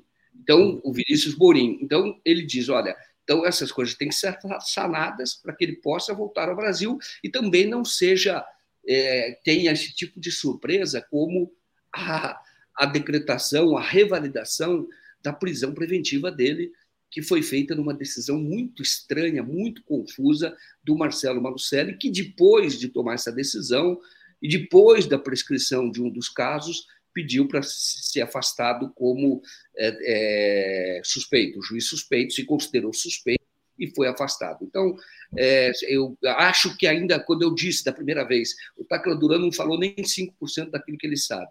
Com o depoimento de, de ontem, vamos dizer assim que ele já falou 15%. Ainda falta 85% de revelação.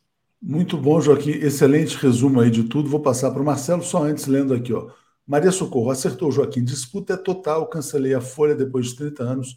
Fiquei membro do 247. Agradeço muito pela sua assinatura, né? O Sem Brasil, quem da PF vai investigar as denúncias? E o Antônio Vasques dizendo: o Marreco criou a República de Rio das Pedras no Zema. É o mesmo modus operandi. Tome propina para todos os lados, é a marrecada. Marcelo, esse depoimento do Tacla Duran é importante. O Joaquim trouxe um bom resumo aqui. É, queria que você falasse sobre isso depois também sobre as suas atividades aí em Brasília, bom, por favor. Eu, infelizmente, não vou poder acrescentar. O Joaquim deu tudo. Joaquim está a par. Eu estou em Brasília, eu não tive tempo de ouvir. Tacla Duran, eu tenho conversado com ele, conversei no passado, mais recente. É, sei que ele tem muitas coisas a revelar. Agora, como ontem eu entrei às 10 da manhã lá no Congresso, saí de lá às 6 da tarde e ainda fui conversar à noite sobre é, o que eu estou fazendo aqui em Brasília, eu não acompanhei esse depoimento do Tacla Duran, não tive tempo. Eu li as matérias do Joaquim, me informei por elas, e o Joaquim fez um excelente resumo aí disso tudo. Acho que é fundamental. Agora, eu hoje estou voltado para a CPMI. Então vamos falar da CPMI. Deixa eu só agradecer mais de 10 mil pessoas ao vivo. Vamos ser assinantes em Brasil247.com.br apoio ou apoiar no Pix, arroba Brasil247.com.br, muito importante. Marcelo, por favor. Não, pois é, ontem, é, o clima aqui é o seguinte: esta CPMI sai ou não sai do papel? Quem é que está interessado nela?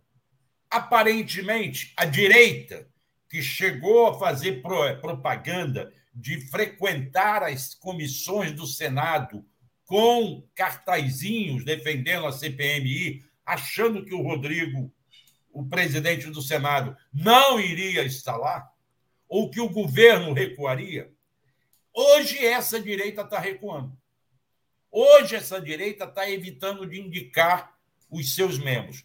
Você leu a CPMI, e como a Tereza falou ontem, à noite, no Boa Noite, eu tive tempo de ouvir, é a primeira vez que você lê a instalação de uma CPMI e passam-se duas semanas e os partidos não indicam os membros da CPMI. Aí ontem, o Randolph nos deu uma entrevista, quase que praticamente exclusiva para o 247, depois o pessoal foi atrás, dizendo sim, vamos instalar a CPMI semana que vem. Em outra entrevista, ele marcou data, dia 17. Segundo ele, os partidos da base do governo vão indicar os seus membros e vão ter maioria. Acredita-se que dos 32 membros dessa CPMI, os partidos da base consigam 20 membros, 20 votos dois é, efetivos.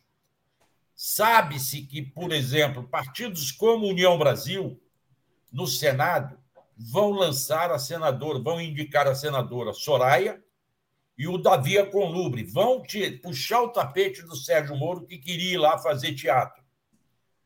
Ontem, a Soraya, durante o depoimento do ministro Dino, fez um pronunciamento alertando que não vão permitir transformar a sala da CPMI em picadeiro de circo. Que ali eles vão trabalhar em busca da verdade. A Soraya está muito mexida e ontem ela confessou algo que nós desconhecíamos. No dia 24 de dezembro, quando aqueles loucos puseram aquela bomba, aquele dinamite no caminhão tanque nas proximidades do aeroporto, o filho da Soraya estava desembarcando. E elas, como mãe, eu fiquei apavorada. Interessante. Eu estava apavorada como mãe de que meu filho estava desembarcando e poderia explodir aquelas proximidades do aeroporto. Nós precisamos focar em quem mandou isso. Então, eu acho que a CPMI vai sair do papel. Se vai ter força, se vai ser esvaziada, a Tereza aposta que vai ser esvaziada. Eu não sei. Agora, essa da CPMI vai trazer figuras ao público.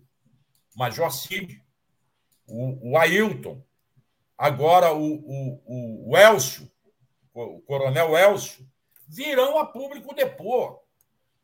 A dúvida é se a CPMI vai avançar em novidades diante de tudo que a Polícia Federal e o Supremo já sabem. O Supremo vai abrir informações que ele já tem para uma CPMI que tem um monte de gente de direita lá, do PL, querendo atrapalhar? São questões que se colocam, que nós vamos tentar desvendar ao longo desses dias aqui. Hoje eu vou voltar para lá, para o Senado, para o Congresso, para conversar com esse pessoal. Eu ontem vi o Lindbergh muito interessado e articulando para formar essa CPMI. Tá? É, o Renan está em dúvida se entra ou não entra. Dizem que ele não quer mais entrar, ele evita comentar isso, mas está na articulação também. Agora, Léo, tem uma outra coisa que está passando despercebido também, que é um outro assunto. O Senado pode derrubar o decreto legislativo que o Arthur Lira criou e, e gerou a perda, a derrota para o governo. Esse do saneamento básico. Ontem houve uma reunião das lideranças do governo com o Rui Costa, com o ministro Barbalho, tá? E eles decidiram que este projeto de decreto-lei, que está sendo encaminhado para o Senado, será debatido, não vai ser aprovado a, a passo corrido, como foi no, no, na Câmara. Vão gerar, vai gerar um debate. O, o Randolph lembra que este decreto legislativo prejudica 30% dos municípios brasileiros. Ele fala em 1.131 municípios que vão deixar de ter direito de receber qualquer verba do governo por conta de uma medida que consta do decreto feito na época do Bolsonaro e que não foi modificado, que o, e que o, o decreto legislativo do Lira revigora, em que eles não preencheram, esse município, até 31 de março, não preencheram determinados requisitos e passam a perder o direito de receber verba, qualquer verba pública. Isto vai criar uma dificuldade para esses municípios enorme. E é isso que o Randolph disse que terá que ser debatido. Eles terão que mostrar em qual dispositivo do decreto enviado pelo governo, que foi modificado, há um impedimento da parceria pública e privada, como alegam. Não há isso. Então, na verdade, nós vamos ter um outro debate no Senado em torno desta questão do projeto legislativo que o Arthur Lira fez para derrotar o governo. Muita notícia. Obrigado aqui ao Roberto Freitas. Precisamos ouvir urgentemente o Tacla Duran presencialmente e a Fernanda Favier chegando como assinante. Marcelo, muito obrigado. Muito obrigado ao Joaquim pela entrada também, trazendo essas informações sobre o Tacla Duran. Vamos seguir acompanhando e a gente está agora, nosso modelo aqui é plantão permanente. Tem jornal todos os dias, sempre que alguém tiver notícia, pode entrar aqui no Bom Dia, pode entrar no, Botar, no Brasil Agora, no Boa Noite, no Giro das Onze Vamos em frente. Valeu, gente. Obrigado a vocês. Um abraço. Bom dia. Obrigado. Bom dia a todos. Mário Vitor, Daphne Ashton. Só Bom então dia. fazendo a transição. Bom dia. Obrigado, Joaquim. Valeu. Bom dia. Bom Abraço. dia, comunidade. Bom dia, Mário Vitor. Bom dia, Léo. Tudo bem? Achei é, interessante que o Mário Vitor se auto-embarcou aqui. Bom dia, Mário. Tudo bem? Ah, fui eu. Eu estava tentando acionar algumas coisas aqui. Valeu, gente. Eu não sabia, Não, mas- pensei que eu tivesse sido embarcado. Foi além. Não, mas valeu, foi ótimo. Bom, vocês estão com mais de 10 mil pessoas ao vivo, então vamos reforçar o pedido por membros, assinantes, e agradecer aqui também a Lucinier Lima, que chegou como assinante, e a Fernanda, que eu já tinha mencionado. Queria perguntar, Daphne, para você, como mulher, assim, quer dizer, o que, que você vê de mais importante na figura da Rita Lee? Nem tanto assim na questão artística, na questão do feminismo, que foi um ponto que a gente tocou aqui mais cedo. Quando a, a Rita Lee, eu, eu tive a notícia que a Rita Lee é, faleceu, né, Léo? Eu me tive uma lembrança da minha infância, quando eu, eu era pequena. Eu tenho uma irmã mais velha do que eu, e ela gostava muito da Rita Lee, ela tinha um disco da Rita Lee, é, mais naquela outra, outra fase da Rita Lee mais pop, né? E eu comecei a me lembrar de como a Rita Lee, é, a gente se torna sujeito, né, através do outro, né? E a gente se olha no espelho, né, junto com o outro e, e, e se vê a si próprio e vê o outro. Então, é, a Rita Lee é, ajudou a me tornar o que eu sou hoje, através da minha irmã, né, a ela também, eu, eu penso nisso. Então, eu acho que a Rita Lee é um exemplo de mulher, um exemplo é, aquela rebeldia, aquela facilidade com que a Rita Lee é, tratava de sexo. Eu lembro de eu criança escutando uma música que ela falava me deixa de quatro no ato, não entendi aquilo direito. Isso era muito legal.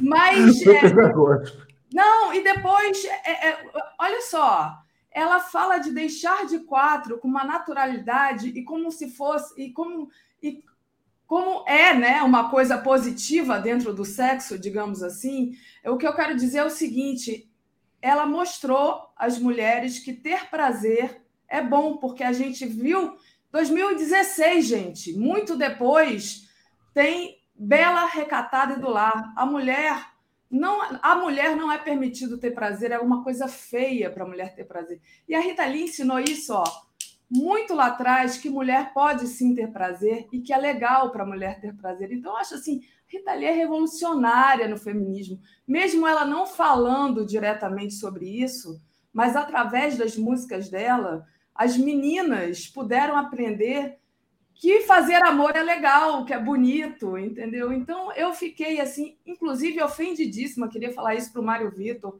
e para você, Léo, que são jornalistas é, já desde a época da, enfim, dessa grande mídia, o quanto foi canalha a cobertura que a grande mídia fez da, da morte da Rita Lee, o tempo todo ali massacrando a Rita Lee com a questão das drogas. Gente, tanta coisa boa para falar da Rita Lee. É, bom, a Folha de São, de São Paulo foi vergonhoso, mas eu assisti ontem é, um jornal da grande imprensa teve, televisionado e todo o tempo, até do cabelo da Rita Lee falaram, gente. A Rita Lee nasceu com cabelos escuros e depois resolveu ficar loura. Gente, que matéria é essa? Falar do cabelo da Rita Lee. Com tanta coisa importante que a Rita Lee escreveu, eu achei assim é, deplorável a cobertura da grande mídia. E é isso. Eu acho que a Rita Lee me ensinou a ser mulher quando eu era bem criança. E eu vou repetir aqui o que a Sari York, maravilhosa, falou adolecemos com Rita Lee. Né? Então, é, viva as mulheres rebeldes e viva a rebeldia da Rita Lee, porque ela ensina, com a sua rebeldia, ela ensinou muita coisa para gente. Não, muito legal, muito legal essa frase aí que você falou. E sobre a mídia, né, Mário? Quem mais apanhou foi a Folha de São Paulo, porque a Folha de São Paulo, infelizmente, não é mais comandada pelo Mário Vitor Santos. Então, eles fizeram muita bobagem, atacaram a mídia independente e escreveram bobagens sobre a Rita Lee. Mas queria te ouvir também, Mário, sobre como é que você vê a importância dela. A Daphne destacou esse ponto né, da sexualidade feminina, que eu acho que realmente é muito marcante. Uma feminista sem se declarar, né? É, mas tem vários outros aspectos, então te passo aí para falar livremente sobre a libertadora Rita Lee. Bom, é, é, você já deu a, a linha do que é o meu pensamento. A Rita Lee foi essa expressão da liberdade mesmo, né? E de um bom humor. É, são muitos os qualificativos que nós podemos dar para ela, mas essa ideia de uma garota, né? eu, sou, eu sou quase contemporâneo da Rita Lee, então essa garota com esses cabelos, com essa atitude, esses, esses um, jovens divertidos, é, bitomaníacos, que quase que voavam nos palcos e nos filmes, nos clipes, com essa. É, às vezes a gente nem sabia direito quem era quem, né? E, quem, e, e tinha uma aparência parecida, uh, o Arnaldo, a Rita, uh, um, magérrimos. É, era para nós, na nossa geração, uma espécie de possibilidade de libertação. E, ah, então é possível ser assim? É possível estar é, conectado de um outro jeito no mundo?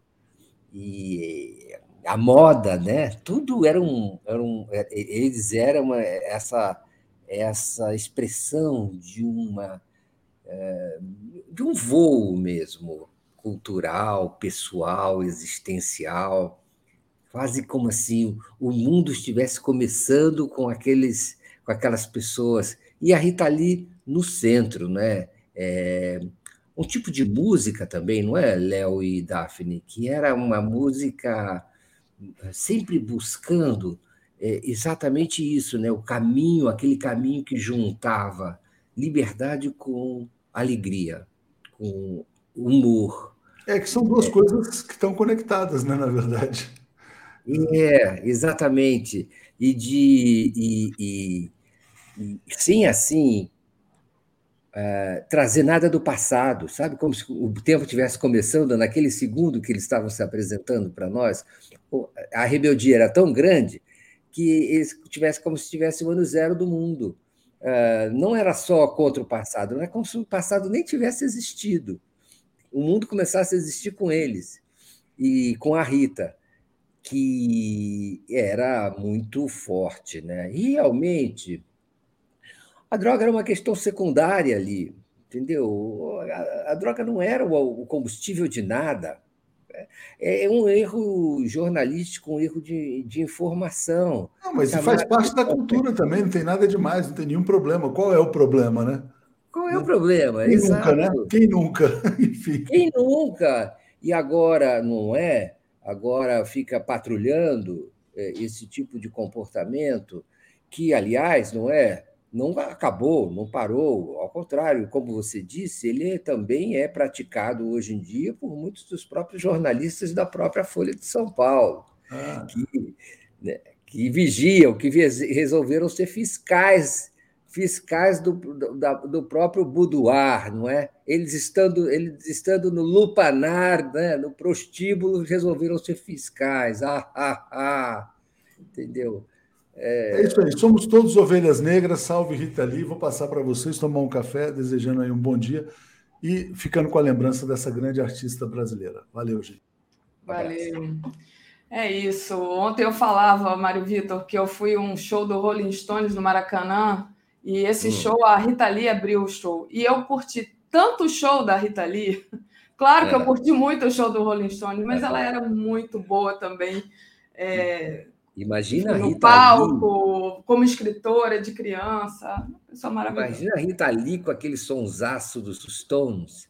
É, é. O som dela não ficava, entendeu? Aí você percebe assim, olha, ela, é, ela é um artista de classe mundial, de nível mundial. Precisa ter os meios, os equipamentos, né? toda a entourage necessária para um show desses. Mas é isso, ela era, ela era. Se ela fosse é, uma cantora em inglês, na língua inglesa, ela teria uma projeção inacreditável, porque e sempre associada a uma ruptura de comportamento, né? Exatamente. E ao mesmo tempo, né, como disse aqui a Yara, é, disse que a mãe dela gostava da Rita Lee porque ela ficou casada com o mesmo homem muitos anos, quer dizer, então, é, na verdade, né, ela inspirou, é, é. né, mas é, não, não era assim, é, não, não, não, não, não, não receberia a crítica de ninguém que acha que ficar casado com a mesma pessoa é alguma coisa boa, né? Na verdade, é uma coisa pessoal. Você é. pode ficar ou pode não ficar. O importante é Sim. é ter a liberdade de ficar ou não ficar. Eu acho que era isso que, né, Yara? A, é. a Rita passava para a gente, essa segurança de ser quem a gente é. Malu da Flon, hahaha. Eu digo, eu sempre digo que a Rita Lee ajudou a minha mãe a me criar. Sou fã desde criancinha. Mário, vamos falar das angústias, né?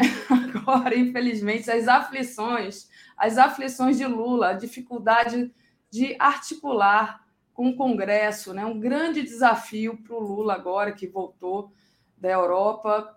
Como que vai é, gerenciar essas articulações, Mário Vitor? Bom, eu ontem conversei com um interlocutor do, do presidente da República e a ideia é que surge a seguinte: Lula anda muito aflito com, com a situação uh, em seu governo, em geral.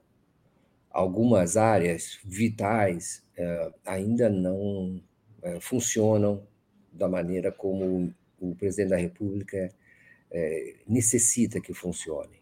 E as duas áreas em especial são evidentes. Uma é essa área que você se referiu, referiu Daphne, que é a área da articulação política. É, está faltando é, uma visão grande de governo é, em relação à articulação política. O governo tem uma base pequena né, de esquerda, por volta de 130 deputados na Câmara. É, a situação é um pouco melhor no Senado, mas também não é confortável e falta uma, enfim, falta alguém e um trabalho tanto na Casa Civil quanto na articulação política que dê conta de transformar 130 numa maioria confortável, razoável para as votações eh, vitais que se aproximam no Congresso Nacional. Como é que é, para fazer isso é preciso, eh, segundo consta, é, é, é, preciso alguém da envergadura da tarefa, que tenha a envergadura da tarefa. E não há ainda nessa, vamos dizer assim, núcleo central do, uh, da articulação política do governo, alguém com uma visão estratégica, com uma capacidade gerencial é, que dê condições à, à, criação das alianças, dos uh, acordos, do diálogo, que pavimente a incorporação de bancadas, de partidos, blocos e parlamentares individualmente à base, vamos dizer assim, mais consolidada do governo. Alguém que tenha capacidade de microgestão e de gestão ampliada e visão estratégica global.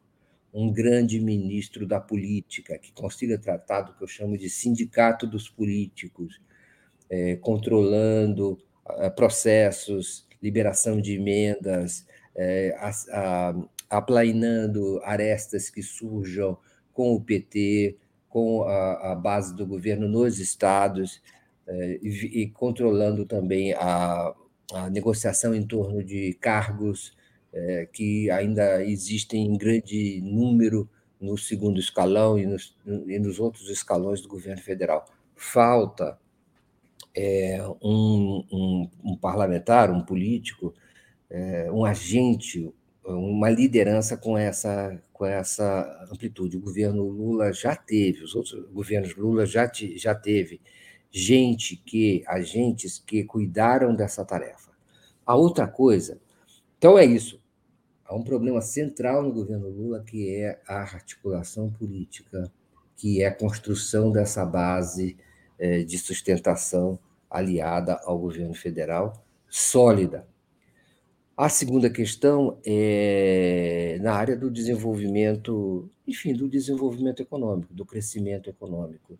Há aí também, é, falta aí também alguém que consiga tocar um plano de crescimento do Brasil, é, uma pessoa com capacidade é, política, mas também gerencial, e que acompanhe os projetos na ponta, que conheça de implantação de projetos é, de ampliação de empresas, criação de empresas, é, realização e destravamento de propostas de é, criação de campos industriais e de outras atividades econômicas, que conheça isso.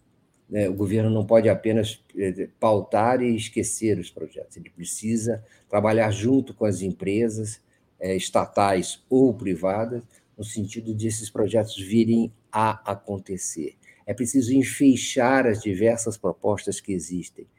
Então, eu estou falando isso, quer dizer, nós precisamos de um ministro da articulação política ou de alguém que cuide da articulação política, é, com uma visão ampla. Tem também que ter ascendência sobre o PT sabe? Tem que ser um quadro histórico do PT, um quadro histórico com ascendência que o Lula possa ter sobre essas, eh, enfim, e respeitabilidade como cabeça política de todo o sistema político do Brasil. é um quadro é, é, um, é um, quadro difícil de encontrar, mas também na área do desenvolvimento econômico é preciso alguém que seja um gerentão né, da, dos diversos projetos e faça com que eles aconteçam na prática, na ponta, com micro e macro gestão. Essas são duas áreas estratégicas. O Brasil precisa crescer politicamente, precisa ter estabilidade política e precisa ter desenvolvimento econômico rápido, porque são só quatro anos, já estamos perdendo quase meio metade do primeiro ano, e, e ano que vem é ano eleitoral, e enfim, tudo isso fica na dependência de ministros dessa, de encontrarmos ministros hoje, pessoas, lideranças dessa envergadura que ainda não apareceram. E isso preocupa o presidente Lula.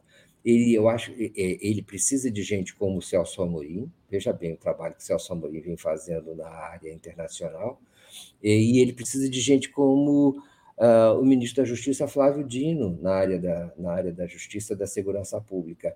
Nessas outras duas áreas que eu falei, não há equivalentes de pessoas que já tenham demonstrado um serviço em áreas tão vitais. É, essas são as aflições que, segundo esse interlocutor, a, afetam presidente Lula em relação ao seu governo nesse momento. Ele está muito aflito, não está pouco aflito, está muito preocupado, está muito ansioso com essa situação que ele está. Ele é uma pessoa experiente, já viveu governos antes, de antes e ele tem condições de avaliar e comparar uh, nessas áreas o que está acontecendo com aquilo que ele já conseguiu uh, nos seus mandatos prévios. É verdade, né? Bom, se o Lula está aflito, é, eu imagino o tamanho do problema. E aí tá, tem aqui nossa interlocução aqui com os nossos internautas. Eu vou trazer para você e agradecer aqui a todos que estão nos acompanhando, já pedindo para deixar o like e compartilhar essa live. Vamos lá. É, agradecer a Luciana Pereira, Tarcísio Pena, é, falam da Rita com drogas, mais das, dos 40 quilos de pau no avião do dromedário nem pensar. É,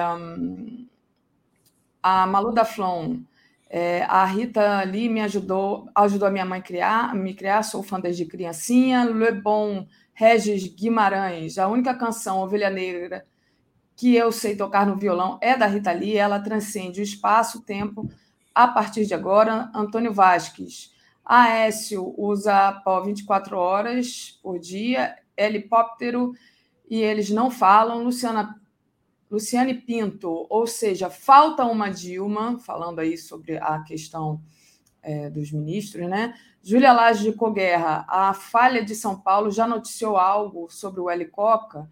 Olga Salomão, falta um Zé Dirceu. Rosângela Pinheiro, lança menina, lança todo esse perfume, eterna. Obrigada aqui a todos, então, vocês que estão colaborando conosco. É, Mário Vitor, algo a acrescentar aí sobre esses, esses comentários, nomes que as pessoas falaram? Falaram José Dirceu, Dilma, né?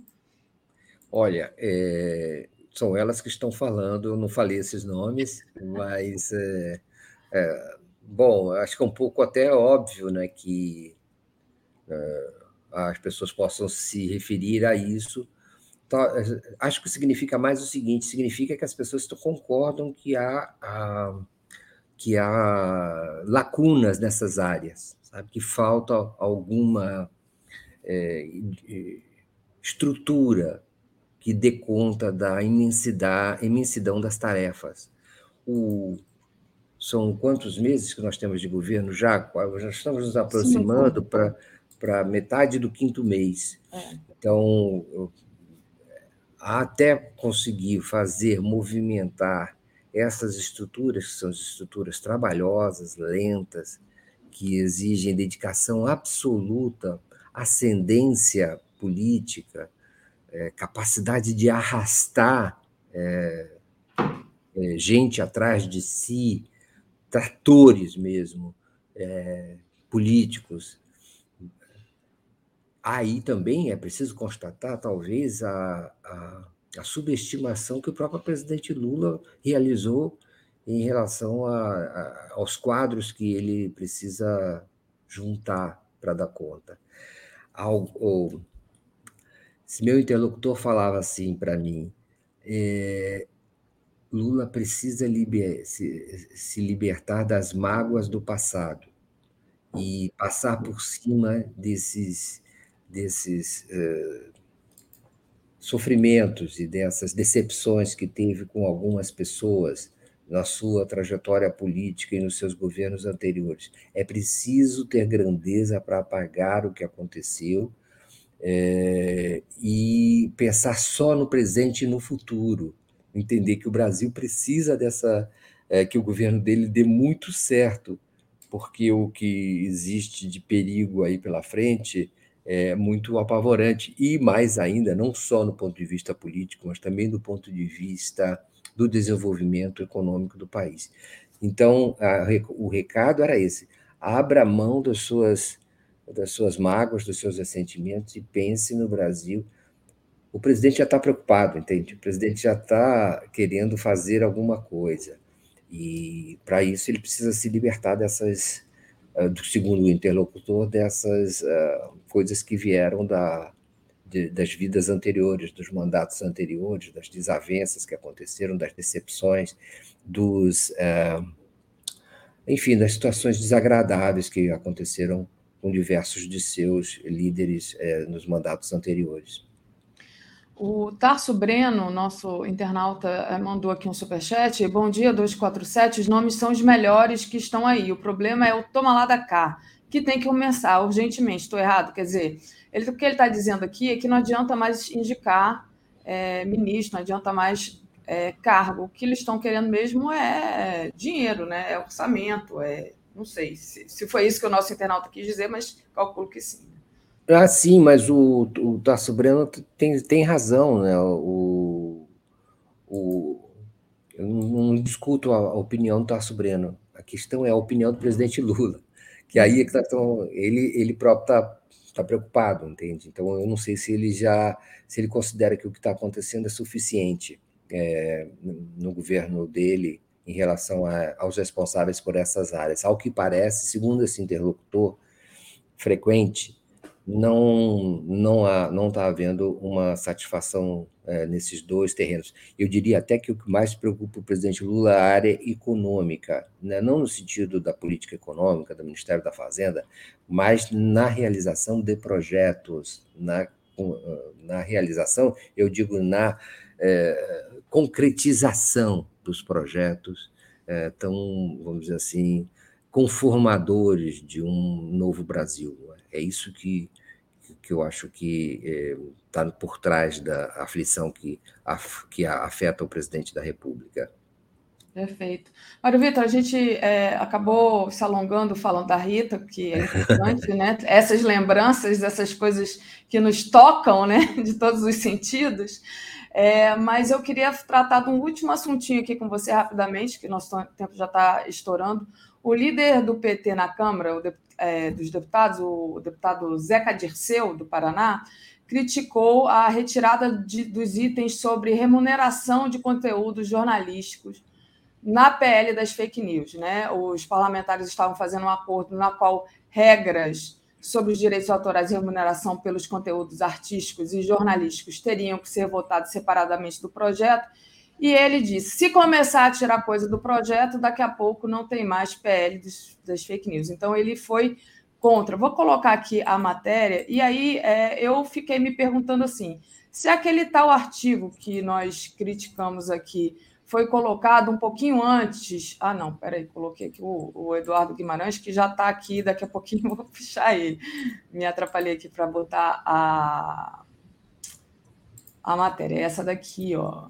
Então, ó, se é, o tal do artigo que é, fala sobre conteúdo jornalístico e remuneração foi colocado bem depois, né, um pouco antes daquela tentativa de votar, é, agora não, não pode tirar? Eu não entendi. Pois é, pois é. pode botar pois na última é. hora, mas não pode tirar. Não entendi. Pois é. O que acontece, eh, Daphne, aí é que o artigo 32, se eu não me engano, que, é. que, que, nós estamos falando do novo projeto de lei das fake news.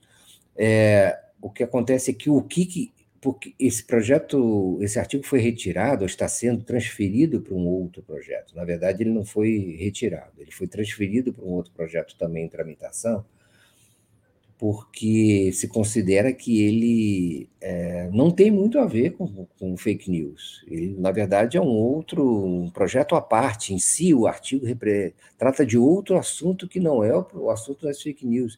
Que esse, esse, esse artigo trata da remuneração por conteúdo jornalístico. É, então, é, ele não tem, ele não, não faz parte, ele foi inserido, enxertado, né, uma espécie de jabuti que faz parte agora do, dessa discussão. O que com, remunerar os grandes veículos de comunicação no Brasil por conta de é, é, conteúdo jornalístico é uma outra, é um outro capítulo que não tem a ver com fake news. Aliás, se a gente for falar de controlar fake news, além de controlar as plataformas das redes sociais, é preciso controlar, talvez até primordialmente, os grandes veículos de comunicação corporativa do Brasil, porque eles são, historicamente, a origem das grandes fake news.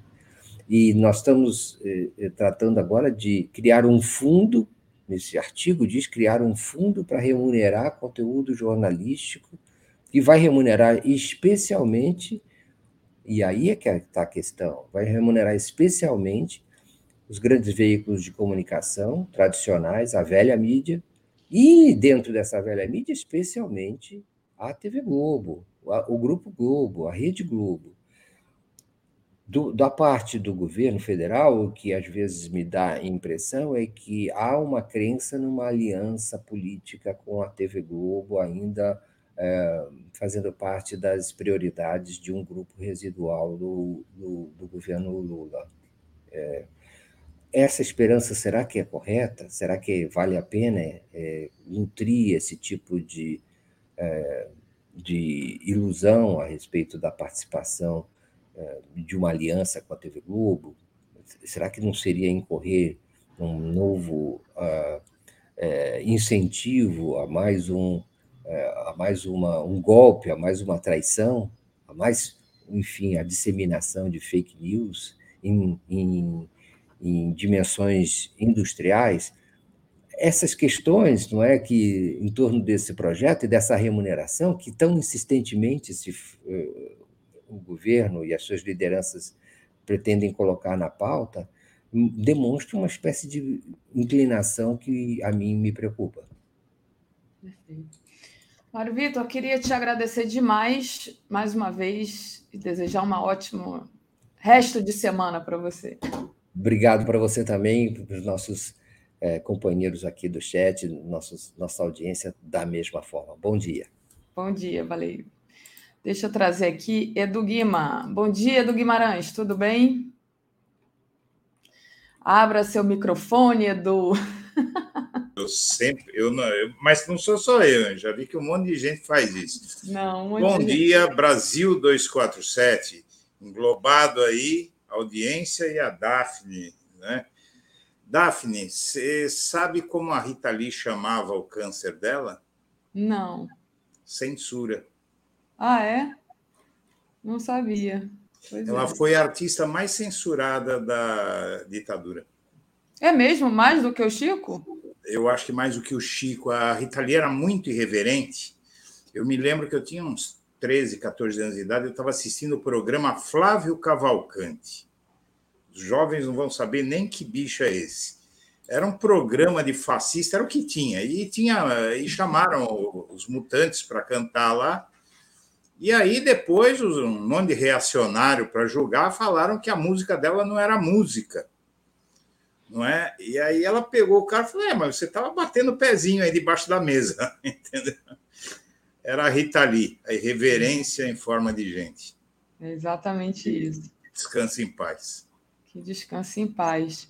Deixa eu te perguntar uma coisa: você é do time da SWAT ou do time dos Vingadores? Eu, eu sou do time dos Vingadores, pelo amor de Deus, né? É, meu, eles, eles fizeram 10 convocações do Flávio Dino, 10 que é, que é uma tentativa de sabotagem no trabalho dele. Eu, eu fiquei com pena deles, porque eu conheço o Flávio Dino. Eu tive umas três, quatro vezes no Palácio dos Leões, lá, eh, tomando uma com ele e tal. Né? E, e, eu conheço o Flávio Dino, ele é inteligente para. É muito inteligente o Flávio Dino. Botar esses, esses vira-latas aí para tentar encurralar o Dino, eles estão lascados, porque o Dino ele é inteligente, ele é engraçado, né? É, ele é experiente, é, sambou na cabeça do Moro ontem. Ele tem muito conhecimento, assim, não tem, não tem pergunta errada para ele, né? Ele consegue responder todos com uma classe e sem com uma articulação, com uma retórica, sem, sem perder assim um um mínimo, assim, sem levantar a voz, é impressionante. Tem, ele é duro quando ele é duro, ele é debochado quando ele é debochado. Tem até uma, um perfil no Twitter, né? Dino Debochado. O Dino foi não é juiz, é foi procurador, foi governador de estado. Esse é, muito experiente. Né? É. é. É, é, tão infantil, são tão infantis as ações dessa oposição. Agora, essa oposição, bom, a gente vai falar. É, essa oposição agora está com medo da CPI, que ela mesma propugnou, exigiu, arrancou. Estão com medo, por exemplo, de chamar os financiadores deles, do, do bolsonarismo ali. Né? Então, quer dizer, eles, é, a sorte, eu acho que do país, é que essa gente é muito amadora. Né? Eles são muito burros. A verdade é essa, é muita burrice. Porque, por exemplo, a convocação dessa CPI ah, vai dar palanque e tal, mas vai colocar lá Bolsonaro, Ailton Barros, que é uma bomba ambulante, vai colocar o Ailton Barros ali para responder as perguntas do, dos governistas. O Bolsonaro, para isso eles pediram a CPI, é muita burrice. Edu, é, o pessoal está dizendo aqui que, o, que a Rita chamava o câncer dela de Jair, né? Que no final das contas também é sinônimo de censura. É verdade. Mas, ah, é? Chamava de Jair, então? Chamava de Jair. É, eu, quando você falou, eu pensei, devia chamar de Bolsonaro, mas me calei porque não tinha certeza.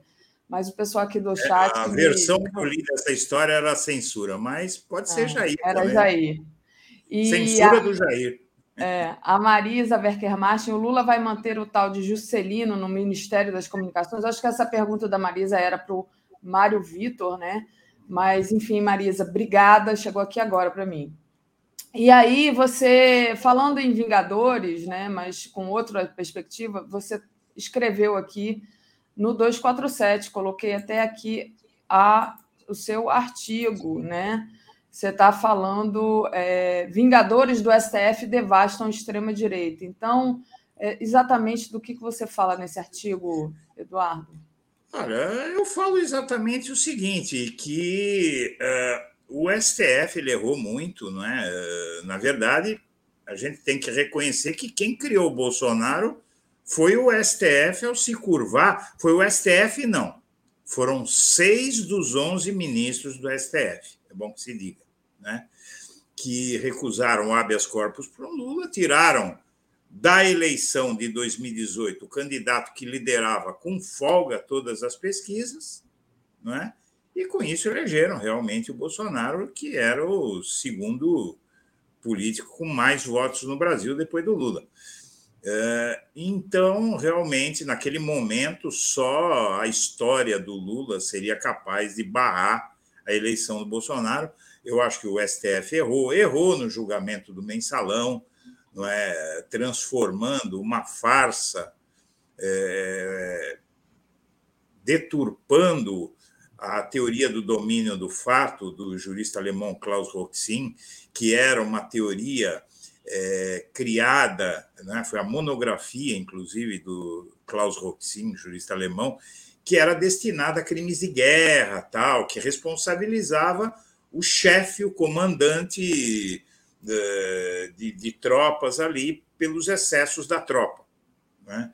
E fizeram aquela farsa, criaram a, a história de que o mensalão uh, foi o maior escândalo de corrupção da história, depois o petrolão foi o maior escândalo de corrupção da história, sendo que você tem casos estaduais aqui, o, o trem salão aqui em São Paulo tinha muito mais, era, era um, foi um escândalo de bilhões enquanto mensalões disseram que houve uh, estava envolvido alguma coisa em torno de 100 milhões. Agora, o STF, é, basta a gente imaginar o que teria sido a campanha eleitoral sem o STF, sem o Alexandre Moraes, sem o Gilmar Mendes, o Lula não seria presidente hoje.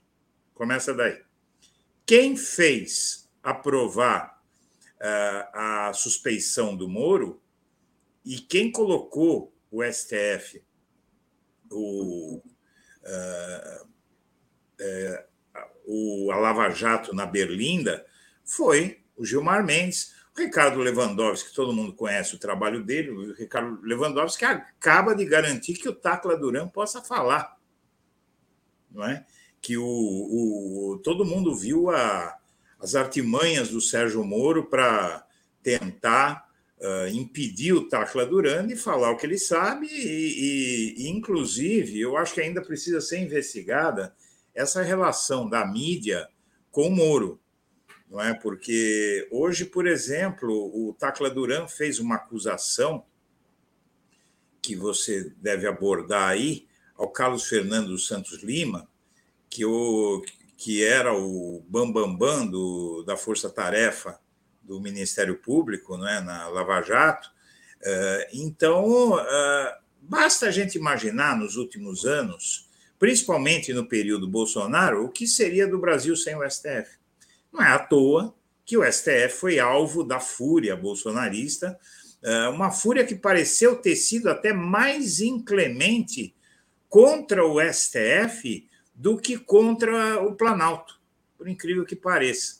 Né? Você vê que houve vários requintes de, de perversão nos ata no ataque ao STF. E isso é uma boa notícia para o Brasil, mas deve ficar também de lição para o próprio STF. É, agora, uma coisa a gente tem que dizer, evidentemente, né? o STF só começou a acordar com a Vaza Jato, inclusive quando a Vaza Jato mostrou que havia planos do Sérgio Moro e Dallagnol de prender ministros do STF, né? Então, ali caiu a ficha deles do que é que o antipetismo havia transformado o Brasil. Né? E agora a gente está tentando uh, soerguer um país uh, que foi uh, praticamente destruído por um, uma ideologia que não teria prevalecido se o STF tivesse concedido aquele habeas corpus para o Lula. Né? Mas é. eu acho que o STF se redimiu, vem se redimindo, na minha opinião. É complicado, né? Porque é muito poder concentrado. A gente lembra que era com o STF com tudo, quer dizer, tinha que ter o STF, né? uhum. né? E ao mesmo tempo, como do, quando você fala de redenção, também tem esse poder né, de, de se redimir e deixar as coisas acontecerem do jeito que elas deveriam ser, sem a necessidade de ter o STF, na verdade. Então, Não, os assim... erros ninguém apaga, né? mas uh, o que eu acho uh, que é importante, porque errar é, é um fato da vida. Né? Uh, atire a primeira pedra quem puder alegar que jamais errou. Agora, você reconhecer o erro e atuar para reparar esse erro que eu acho que é o que importa. E, e é isso, né? Sobre esse Mas caso. tomara que tenha sido didático, né? Que novos erros não, não voltem a ser cometidos no sentido de que tem que.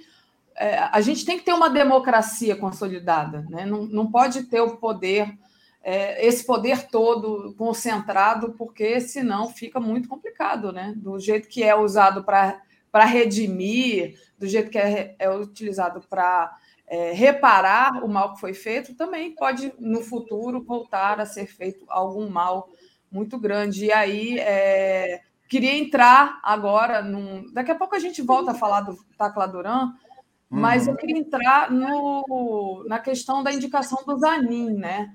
que é aí uma escolha do Lula, e que foi um nome que se mostrou ali muito é, forte na defesa da democracia e no entendimento do que é esse jogo político dentro do sistema jurídico, que não deveria ser assim, né? Então, foi o Zanin que trouxe esse conceito de lawfare para o Brasil.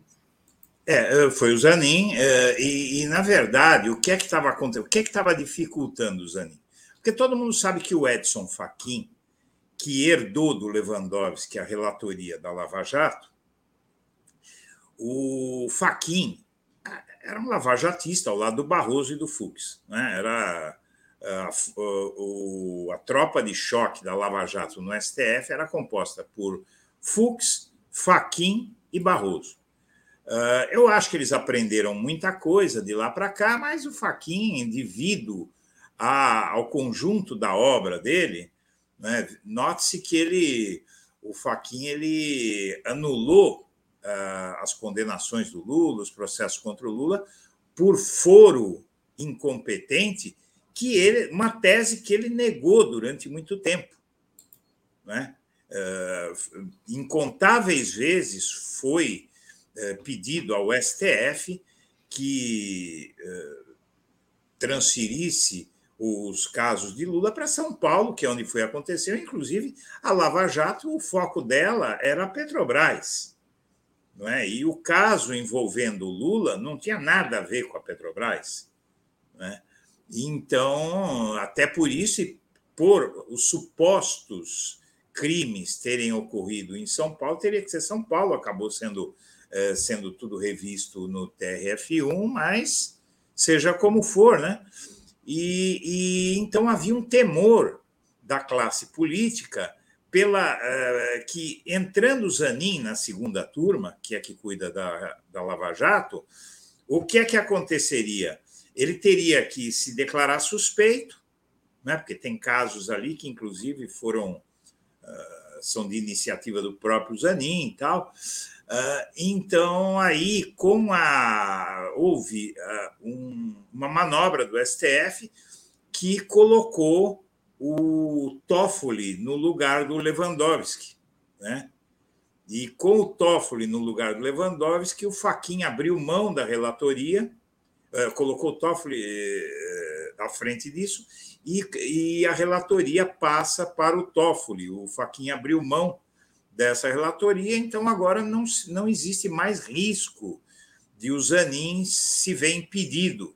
Né? Ele não vai atuar, mas também não vai ficar impedido e vai poder ser indicado para o STF, que eu acho importante. Um, é, todos eles são. Olha, eu conheço o Manuel Carlos pessoalmente, é, é, um, é um jurista brilhante, foi um assessor do, do, do Lewandowski, em quem ele tinha uma confiança muito grande. O Pedro Serrano foi meu advogado naquele caso do Moro, né?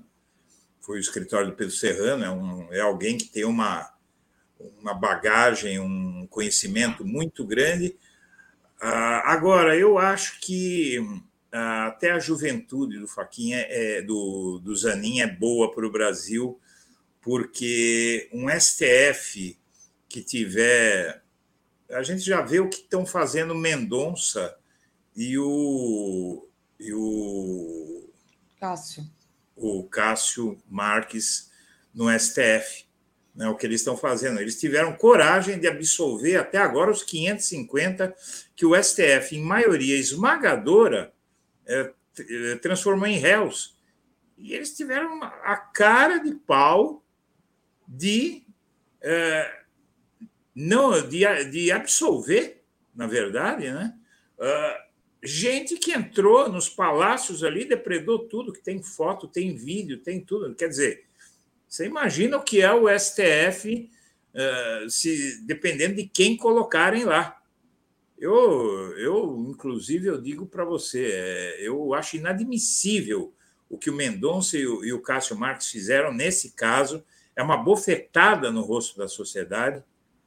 Então, o Zanin é uma esperança, com a juventude dele, é uma esperança, apesar que tanto Mendonça quanto o Cássio vão ficar lá décadas, né? Mas o Zanin também, e, e vamos esperar aí, existe a possibilidade até de um de uma terceira indicação para o Lula, e vamos torcer para isso, porque o STF, que hoje aí está salvando o Brasil do, do fascismo, é, um STF formatado pelos governos do PT. Né?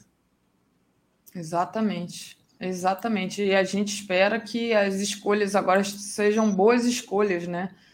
Porque, como eu falava mais antes, né, anteriormente, né, é muito poder concentrado. E aí é muito importante que sejam escolhas que defendam realmente a Constituição, né? É, é, o poder do, da cúpula do Judiciário, da Suprema Corte, é, é um poder discricionário em toda parte, né? um poder muito grande, porque é realmente um dos três poderes da República e, e eu, eu acho que não tem como. É, eu prefiro o poder. Está demonstrado que o poder, esse poder todo nas mãos do STF, é melhor do que estiver na mão do Congresso ou do Executivo, porque alguém vai ter poder, não tem vácuo vai ter que ser ocupado, né? É, porque esse congresso é um congresso de direita, né? É pior, Não, na é... minha opinião, é o pior que é o pior da redemocratização, com certeza. Com certeza.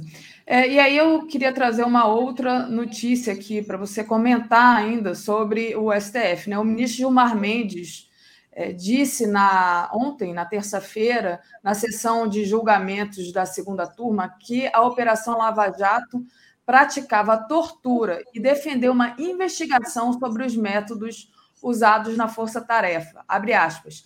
Teria que ter inquérito para saber o que se passou. As pessoas só eram soltas, liberadas depois de confessarem e fazerem acordo. Isso é uma vergonha e nós não podemos ter esse tipo de ônus, coisa de pervertidos. Claramente se tratava da prática de tortura usando o poder do Estado. Então, olha aí o Gilmar, né? Avançando de uma forma assim avassaladora sobre a cabeça do Moro. Passo o jornalista é, Ricardo Noblat, ele contou uma história no blog dele, ainda quando estava no Globo, de que um, um determinado preso pela Lava Jato resistia em fazer delação. Uh, na calada da noite, a cela dele foi invadida por uns 10 presos ali, entraram ali no local, eh, fizeram suas necessidades dentro da cela do homem e foram embora. No dia seguinte, ele assinou a delação premiada. Entendeu? Então, a Lava Jato, pervertido é pouco para qualificar, perversão é pouco para qualificar o que fizeram na Lava Jato. Eu mesmo eu experimentei as delícias de um, de um interrogatório eh, feito sem que eu tivesse meu advogado, onde foi inserido na, na, nas declarações ali coisas que eu não tinha dito, que meu advogado teve que retificar ponto por ponto. Eh, então, a Lava Jato realmente era uma ação paralegal ali que eh, eu acredito que, que precisa ser exumada para que não volte a ocorrer aquilo que ocorreu na Lava Jato. E ontem, naquela comissão de segurança lá que o Flávio Dino é, tinha que responder aquelas inúmeras perguntas, teve uma pergunta lá do, do Moro e o, o, o Dino respondeu: Eu sou um juiz é, de reputação ilibada, nunca vendi sentença, também foi aquele aquela surra no Moro, né? É. E teve esse depoimento do ontem feito é, do, do Tacla Duran feito ao juiz Eduardo Apio, né? Onde o Tacla Duran acusou é, o procurador da Lava Jato de receber propina de doleiros. Você acha ainda é, como é que vai avançar esse caso? Porque o próprio Moro fala. Eu fico com o Gilmar. Hã? Eu fico com o Gilmar Mendes. Sabe o que o Gilmar Mendes falou? Quebra o sigilo da Rosângela Moro. Vamos ver se tem ou não tem. Exato. Quebra o sigilo bancário da Rosângela Moro. É assim que esse caso vai avançar. É, porque eles até hoje, né, tanto o Moro quanto o Dallagnol, eles ainda sobem a tribuna para falar que eles são os únicos que combateram a corrupção, mas, na verdade, precisa que é, tudo isso venha à tona para que eles fiquem com a imagem de praticantes da corrupção e não contra que, que lutavam contra a corrupção. Eles praticavam a corrupção, né, Edu? Ora, essa conversa desses, desses sujeitos, é, para começo de conversa, vamos lá. Quem criou a Lava Jato foi a Dilma Rousseff. Começa por aí. A lei das organizações criminosas é autoria da Dilma Rousseff. Quem botou procurador-geral da República, que atacou o próprio PT, foi, foram Lula e Dilma. Tá certo? Quem deu quem nunca interferiu na escolha do, do chefe da Polícia Federal foi o PT, foi o PT. Tá certo? Então, eh, eu acho que, eh, que quem combateu a corrupção neste país foram os governos petistas. E isso está demonstrado sobejamente pelas ações que o PT empreendeu em seu, pró em seu desfavor. Porque ministros do STF indicados pelo Lula conduziram o julgamento do mensalão e botaram o Lula em cana. É, Procurador-Geral da República, escolhido é, pelo Lula, tocou para frente a farsa do mensalão, não é? E depois, Procurador-Geral da República, escolhido pelo, pela Dilma Rousseff, uh, foi para cima do Lula, como todos vimos. Então, uh, vamos lá, quem, quem uh, defende a corrupção é quem impede investigações e quem eh, põe aliados e, e apaniguados na Polícia Federal, quem indica esses dois ministros surreais do STF, esses dois são surreais, a, a, a cara de pau deles e o Augusto Aras. Né? Quem é quem é que, que propugna a corrupção aqui nesse país? Os fatos demonstram outra coisa. Né? Verdade. Edu, deixa eu fazer aqui um pequeno intervalo e aí a gente já comenta aqui o último assunto. É, deixa eu pedir para o pessoal deixar o like, compartilhar a live, que é muito importante. Quem puder, torne-se membro aí no YouTube ou faça uma assinatura solidária em brasil247.com.br apoio. Ali Oliveira diz: foro não competente. Obrigada, Lia. Beijo para você. Márcio Doni Campos, o físico César Lattes passeava pela Unicamp com seu cão Arthur, General Costa e Silva. É, Lia Oliveira, farsante Barbosa do julgamento fake do suposto mensalão. A Marisa já tinha enviado aqui, eu li então a mensagem da Marisa, obrigada. E estão pedindo para vocês deixarem o like. Só para a gente terminar, né? Queria. O Bolsonaro está cada dia mais enrolado, né, Edu? Teve agora esses áudios vazados. Então, é, você mandou para mim as quatro bombas que podem é, colocar o Bolsonaro na cadeia, né? As bombas pois que é. podem é, encaná-lo. Diga aí, Edu. É, você tem a. Se eu me lembro, é, você tem a minuta golpista, a conversa do Marcos Duval sobre a minuta golpista, a gente tem aqui nessa relação a conversa do, do Bolsonaro com Silveira e o Duval. Você tem a, a própria minuta golpista, a conversa deles sobre a minuta golpista, um, a minuta golpista em si, dois, uh, os áudios do Ailton com o Mauro Cid, não é? O que, que é aquilo? Está tudo explicado ali, não é? E agora também o, o, o você, a gente descobre é, que o tal do Mauro Cid ele estava lavando dinheiro foi encontrado, eh, foram encontradas remessas, né? E as mensagens do número 2, do, do miliciano, major advogado miliciano, Ailton Barros, com o número 2 da saúde, também é, falando, tratando do golpe.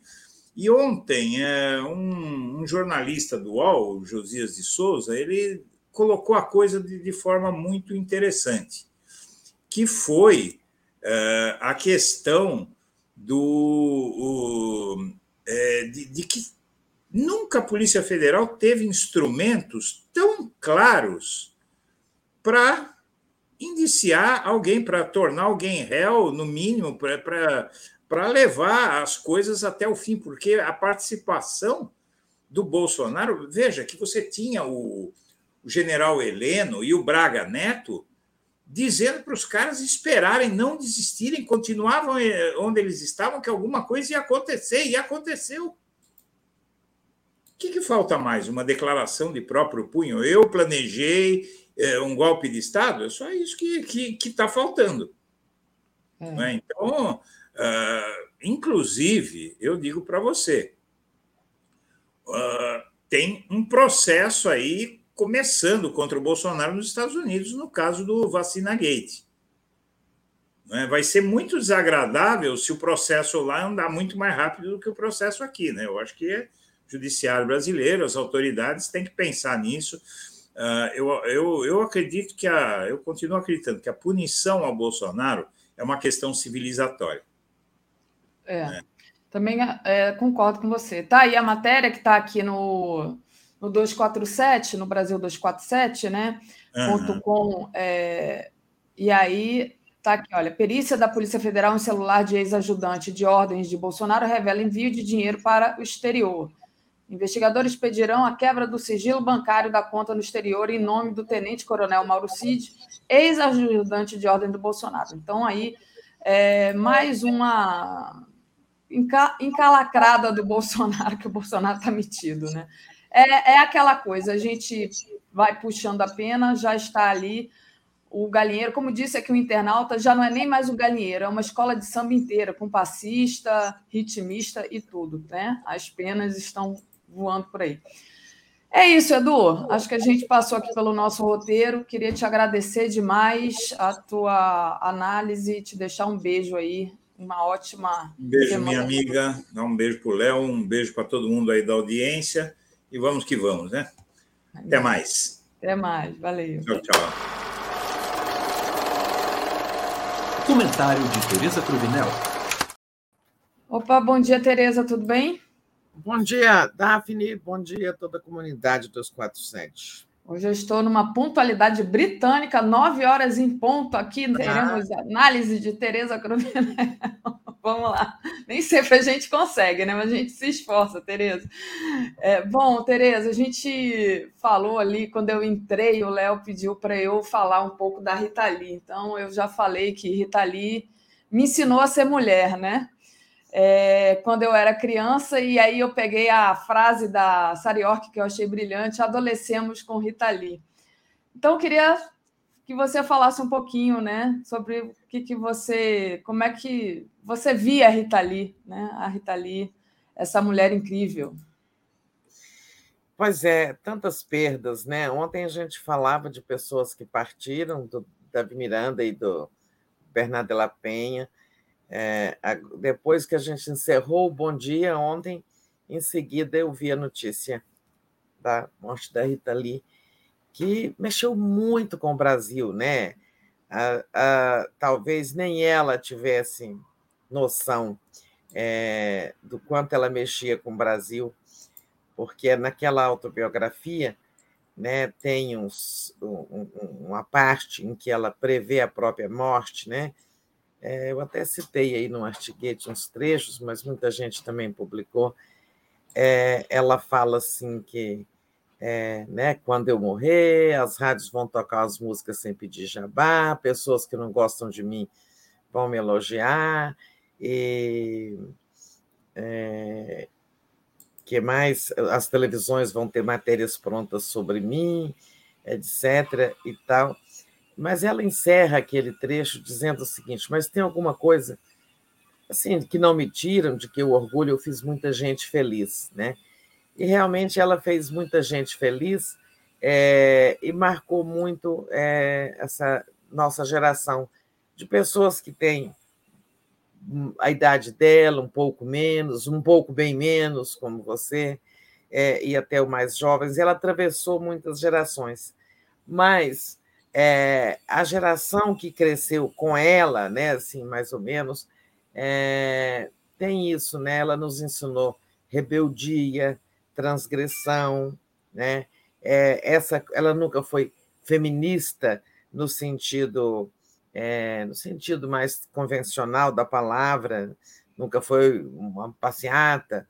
Aliás, ela disse o seguinte: é, os políticos, é, nenhum político irá ao meu velório, eu me levantaria para vaiá-los, porque eu nunca fui ao palanque deles, mas ela nunca participou, então ela nunca foi feminista no sentido convencional de ir uma passeata, é, e nem nunca foi política no sentido de ter alinhamento com um partido.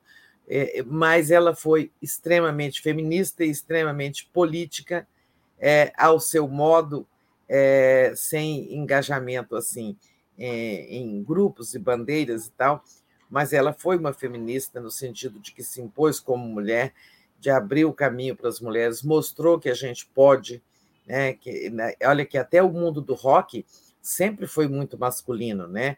Ah, se você percorrer o mundo do rock, são poucas as mulheres do rock, comparado ao número do rock internacional, né? O rock é muito dos homens, sempre foi. É, e hoje tem até mais roqueiras, digamos, mas no tempo da Rita, ela era uma ovelha negra, como dizia ela. Lembrando que ela era criadora, como destacou o Caetano Veloso, né? É, ela não, não só cantava, mas ela compunha escrevia belíssimamente bem, né? letras muitíssimo criativas e tal. E também, mesmo sem ter alinhamento partidário com ninguém, ideológico, ela também foi um ser muito político, contestador, né? enfrentou a ditadura a seu modo, foi presa, grávida. E aquele caso recente, já que acho que tem uns três anos, né? naquele show de, é, de Aracaju, em que a polícia começou a revistar a plateia, procurar maconha, e ela deu aquela broca: o que, que vocês estão procurando? Eles vieram aqui, foi para me ver, é, foi para ver o show. Seus cachorros? Não, porra, coitado dos cachorros. Cachorros não, é vagabundos. Sei lá, falou, e, e acabou presa no fim do, do show, né? acusada de desacato, porque ela xingou bastante os policiais. Eu venho do tempo da ditadura, vocês acham que eu tenho medo? Venham me prender. Né? E acabaram prendendo ela realmente na saída do show, mas foi a delegacia e foi liberada é, é, depois de prestar depoimento lá, mas ficou um processo por desacato à autoridade. Então, mesmo nos tempos atuais, que não temos ditadura, ela contestava essa violência, essa truculência do Estado, da polícia e tal. De modo que a gente, quando parte alguém que marcou tantas nossas vidas, né? Nós, sabe, quem nunca dançou ao som da Rita Lee, quem nunca dançou Lança Perfume, né? Essas músicas que mais marcando, marcaram tanto a vida da gente. É, a gente sente isso, né? Que um pedaço das nossas vidas foi embora, né? Quando é morreu isso. a Costa também, é. eu tive esse sentimento de que um pedaço da minha vida estava indo embora, sabe?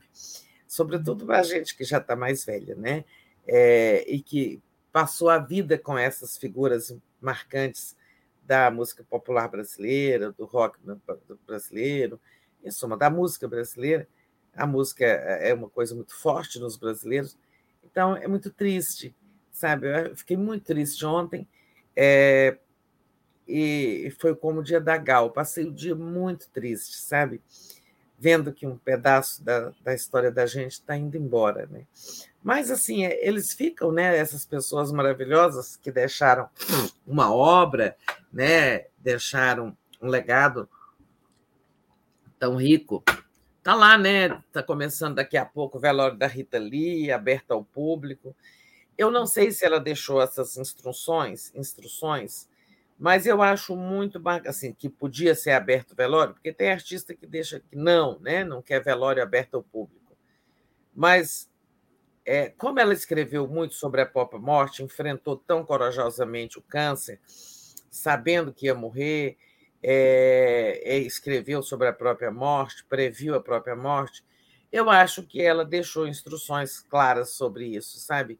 é, pode fazer velório aberto. Né?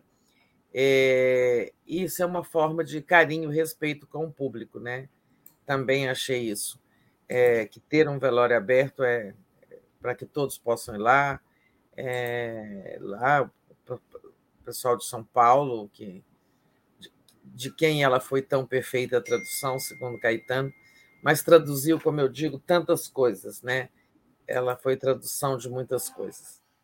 É, eu coloquei é o, o, seu artigo aqui, né, Rita Lee, tantas traduções, e sobre ela ir embora e levar uma, é, levar uma parte de nós, eu acho que ela permanece em nós, porque quando o Léo me perguntou, eu disse que eu fui estruturado enquanto sujeito na sociedade através também da Rita Lee, né?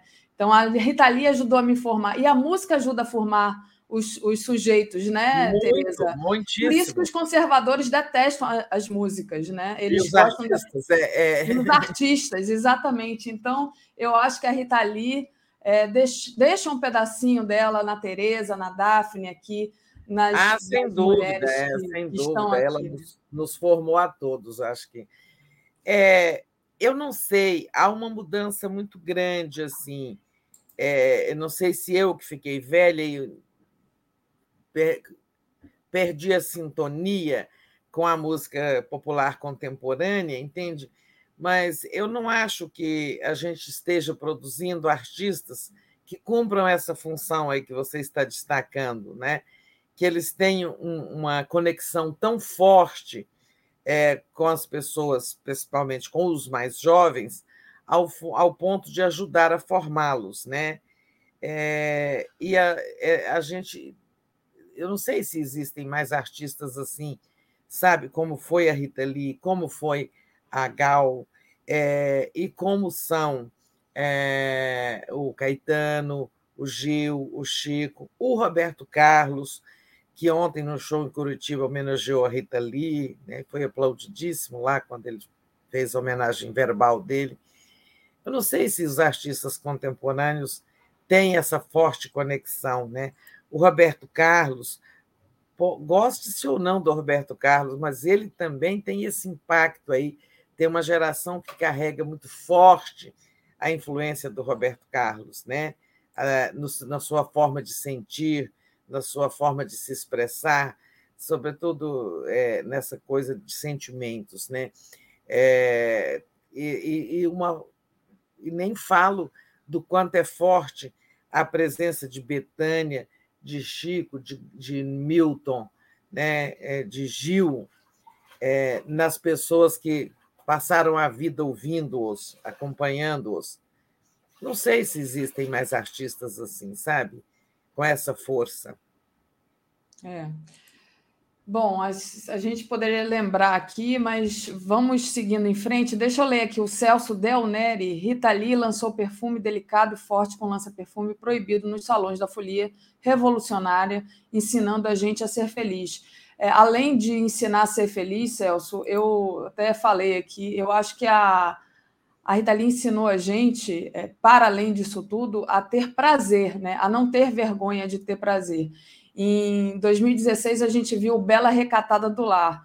E muito antes disso, a Rita Lee cantava a sexualidade feminina de uma maneira tão natural e que ter prazer era gostoso para nós mulheres. Então, eu acho a Rita realmente é, revolucionária é nesse sentido. É. Tem esse ah, aspecto aí do prazer e a coisa de ser dono do corpo, né? Exatamente. Ela, sobretudo, nos ensinou a nós mulheres ser donas do nosso corpo tanto para o prazer como também é, para a expressão, sabe? Quer botar o cabelo vermelho, bota o cabelo vermelho. É, quer cortar curtinho, corte, depois ela está de longos, é, aquelas roupas assim que ela usava, deselegantemente discretas, como diria o Caetano, essa liberdade de se expressar com o corpo e, e também de usar o corpo para o seu próprio deleite, né? É. Isso também vem dela. Exatamente. E, e quando você vê né, a Folha de São Paulo com uma manchete horrorosa, horrível, horrível. E a própria, a própria mídia te, televisionada também, eu achei uma cobertura muito feia, muito deselegante da morte da Rita Lee, o tempo todo ali batendo na questão das drogas, eu achei horrível aquilo. Mas, enfim, já falando sobre isso, Rita Lee, a nossa mais perfeita tradução, disse a Lia Oliveira aqui. Obrigada, Lia.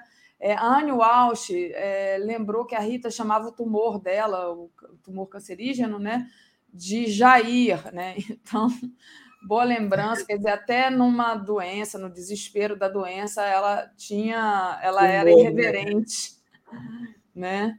Então, muito, muito interessante essa lembrança aqui. É isso, Tereza. Vamos seguir em frente, né? Com, Vamos em frente. Com a Rita Lee guardada aqui em nossos corpos e corações e mentes. É, bom, Tereza, queria, além do, do, do tema da, do falecimento da Rita Lee, que foi muito comentado, um dos assuntos mais comentados ontem foi o Flávio Dino no cenário ali, respondendo, inclusive, uma pergunta do Moro, colocando o Moro assim, dando uma chapuletada no, no Moro, que foi um negócio impressionante, né, Tereza? A gente olha assim e faz essa cara que você fez assim, poxa, muito é, bom, né? Grande Flávio Dino, né?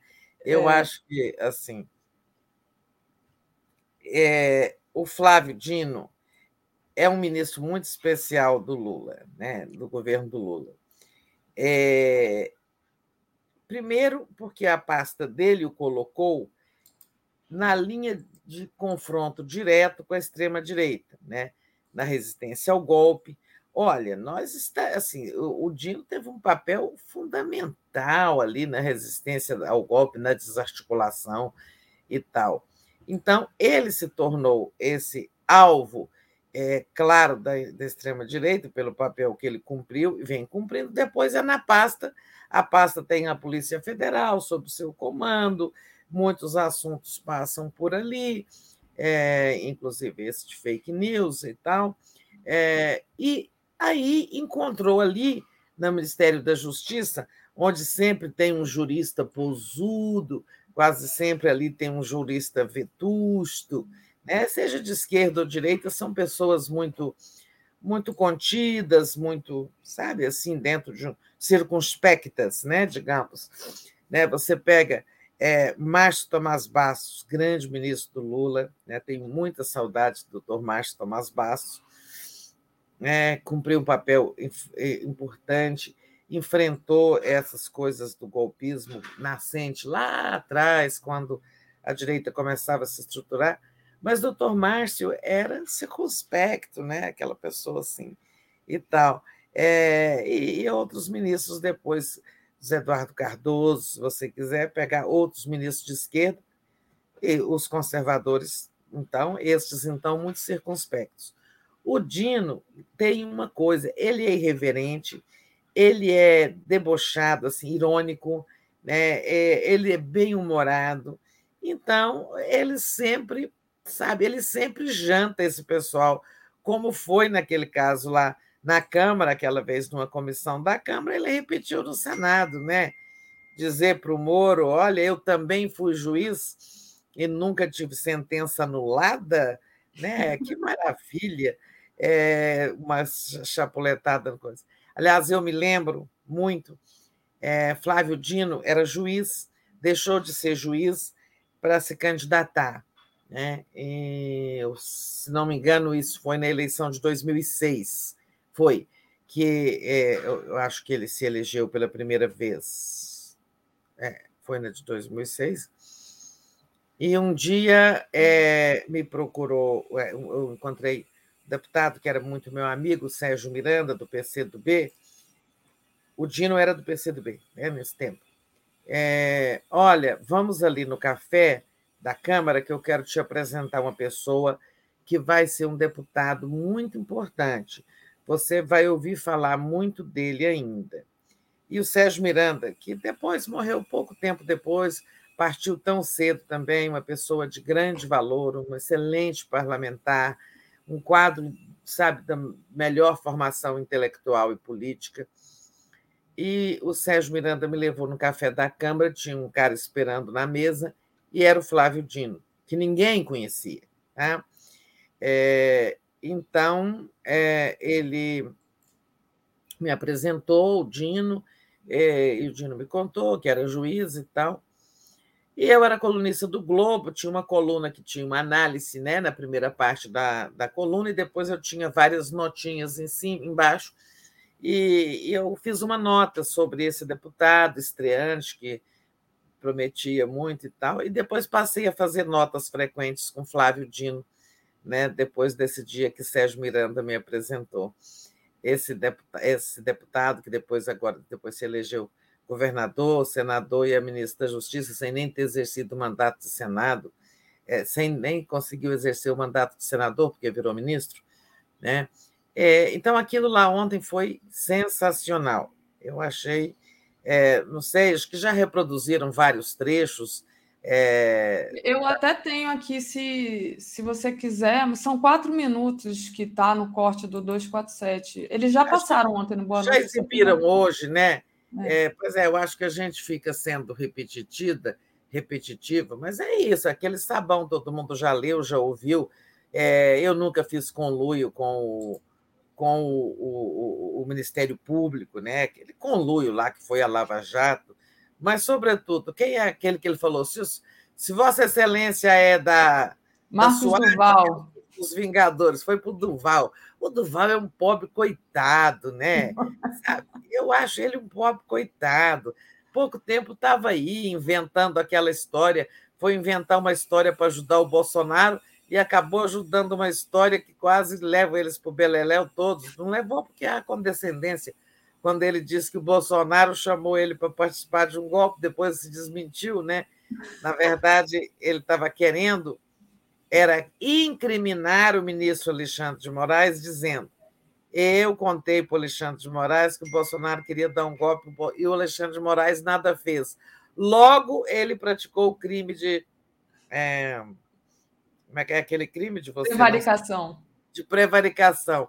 O cara é tão, ele é tão brilhante, esse, esse Marcos Duval, que ele é capaz de se incriminar e incriminar o Bolsonaro tentando incriminar o, o, o ministro Alexandre de Moraes.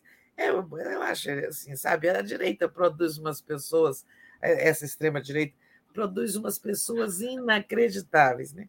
Mas então, assim, palmas para o Flávio Dino, que é um ministro exemplar, que é um ministro assim sabe? Se ele não fizesse esse papel, não sei quem estaria fala, fazendo, né? De matar no peito aí eh, essas flechas da extrema direita e devolver. Realmente, o Flávio Dino, se é, alguém escreveu aqui, acho que foi um, um Momê, eu acho que é isso, o nome do, perdi aqui, mas é, ela ou ele dizia que aí eu fico com medo porque o Flávio Dino está o tempo todo sendo chamado, eles estão querendo manchar a imagem do Flávio Dino. Eu acho que é o contrário, o Flávio Dino só está crescendo porque eles não conseguem é, criar armadilha para o Flávio Dino, eles estão criando armadilha para si próprios, né? Quer dizer, o Moro dessa levantada de bola e leva uma cortada no meio da cara. Né? Que foi, foi isso ah, que ele fez no final das contas, né? Exatamente, levou a, a bola de volta bem no nariz, na cara, como diz você. Mas é isso que eu falo, ele mata no peito as flechadas e devolve. Pá! Né? Sempre.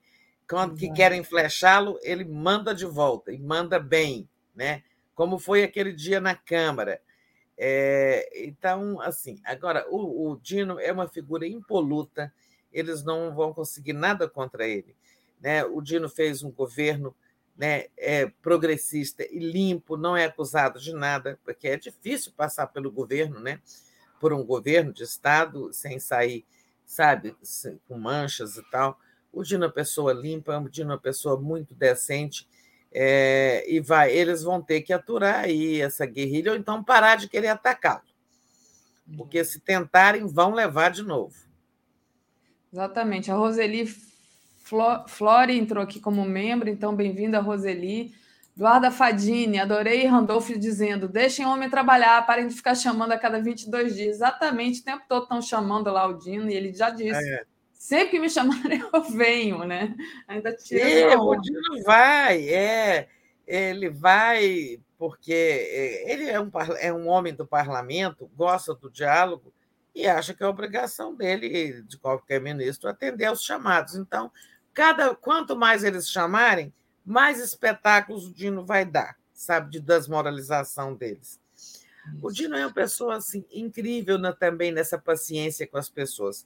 Esses dias eu fui, semana passada eu fui ao Itamaraty para a cerimônia de é, instalação do Conselhão, né?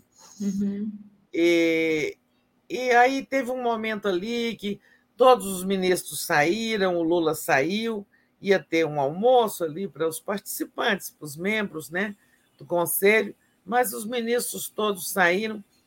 E quem ficou lá? O Dino, atendendo um monte de pessoas que queriam tirar retrato, que queriam perguntar uma coisa a ele, que queriam falar alguma coisa com ele. Sabe, a ministrada foi tudo embora, correndo para sabe, para suas agendas, né, para seus ministérios, E o Dino ficou ali uma hora só atendendo pessoas, sabe? Pessoas que queriam falar, que queriam tirar retrato. Tirar retrato, então, é um negócio, né? Tirar selfie.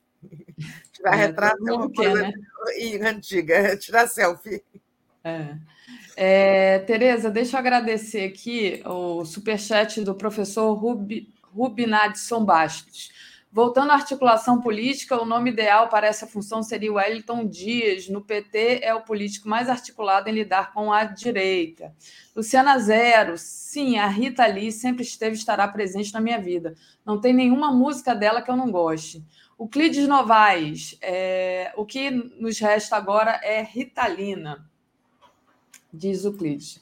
Clides, a Rita vai continuar aí com a sua imagem, né? Não, a, não a pessoa, mas a semente a Kátia Maria Caldeira Pires. Tereza, com todo respeito, não podemos minimizar esses criminosos. Não é um pop coitado, é um criminoso que se presta a isso. Acho que a Tereza quis dizer que é era... um pop coitado mentalmente falando. Claro que não é um desprezível no sentido da sua maldade, uhum. da sua capacidade de fazer o mal e tal. Mas quando uhum. eu digo pop coitado, é sobre a indigência mental intelectual deles.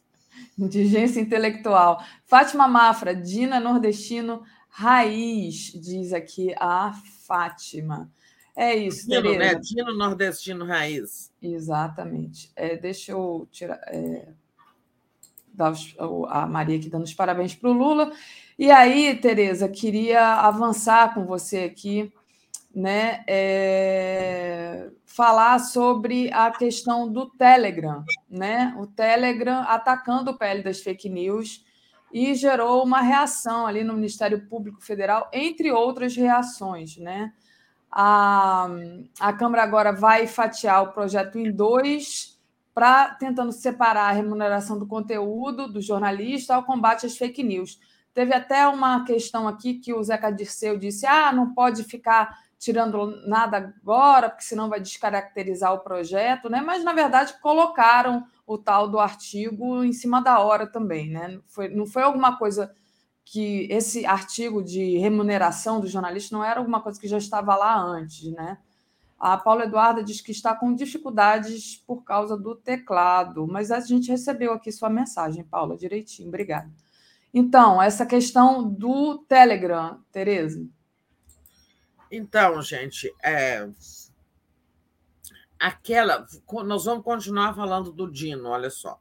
É, aquela, esse, aquela reação fortíssima do Flávio Dino na semana passada é, contra é, Google, especialmente, foi por conta de uma nota em que a plataforma de, de pesquisa é, tinha uma nota ali na página da homepage dela, é, atacando ou criticando o projeto, aí, o PL 2630, de combate às fake news. Né? Então, gerou toda aquela reação do Flávio Dino, que deu prazo para aquilo ser removido, e senão teria multa de um milhão por dia. Ai, pronto. É, passou. Tive aí uma pequena vertigem. É, então. Você quer terminar mais cedo, Tereza? Não, não, não. Passou. Tudo bem. É, essa, essa reação do Flávio Dino, né, naquele momento, agora encontra o mesmo, a mesma motivação no Telegram, né, que também fez críticas a, a, ao PL 230, dizendo que a democracia brasileira está em risco, né? É, e aí o Dino reagiu, dizendo que isso é um império de mentiras e que serão tomadas providências. Né? Porque, assim, é desigual né, uma plataforma, qualquer uma dessas plataformas com tanto poder, usar o seu poder né, é, para atacar um projeto que está em discussão no parlamento, digamos, em desigualdade de condições com aqueles que o defendem. Né? Então, eles têm é, toda a liberdade para criticar o projeto, para ir no Congresso discutir o projeto, é, mas não usar a ferramenta que eles dominam, porque aí fica uma luta né, desigual, fica, como disse o Dino, uma é, informação, é, uma, uma, uma atuação política travestida de informação. Essa reação, o Dino vai. Acho que hoje o Dino deve anunciar uma medida contra o Telegram. Tá? Não sei qual, se vai ser multa, ordem de remoção de conteúdo tal. Bom, é, agora é o seguinte: nós vimos o quê? O PL 2630, né? Ele nasceu lá no Senado, do Alessandro Vieira foi o primeiro autor. Ele nasceu para combater fake news, na época, inclusive, que estava funcionando a falecida CPI das fake news, que acabou morrendo de inanição, sem conclusão, né? É, esse projeto aprovado pelo Senado foi à Câmara, ele tratava só de fake news. Né? Na Câmara, ele foi ali, tem três anos que ele está ali sendo discutido, é, na, a urgência foi derrotada lá atrás e não se votou mais, é, e ele foi sofrendo mudanças, né, recebendo contribuições que incluíram essa de remuneração de conteúdo acolhida pelo relator, deputado Orlando Silva, essa questão de, do artigo 32, né? É, que trata do, de remuneração de conteúdo veiculado pelas redes sociais, remuneração dos, daqueles que os produzem. E, e isso né, tem o entendimento, essa, isso é que leva muita gente a estar criticando injustamente 247, 247 criticou esse artigo, não o projeto. E não em defesa de Google, mas em defesa, ou de qualquer plataforma, mas em defesa da mídia independente, né, que, da forma como redigido está o artigo, pode é, perder é, importantes fontes de sobrevivência. Então, isso ficou fundido lá. Agora, o que, é que está se fazendo lá? é, eles chamam de fatiar, quando você separa as matérias, corta ali em duas fatias, três, quatro. Né? No caso, cortaram em duas fatias. Esse, tudo isso que está no artigo 32, que trata de remuneração de conteúdo, trata da publicidade, né, do, do bolo da publicidade na internet, vai ficar em um projeto separado. Né?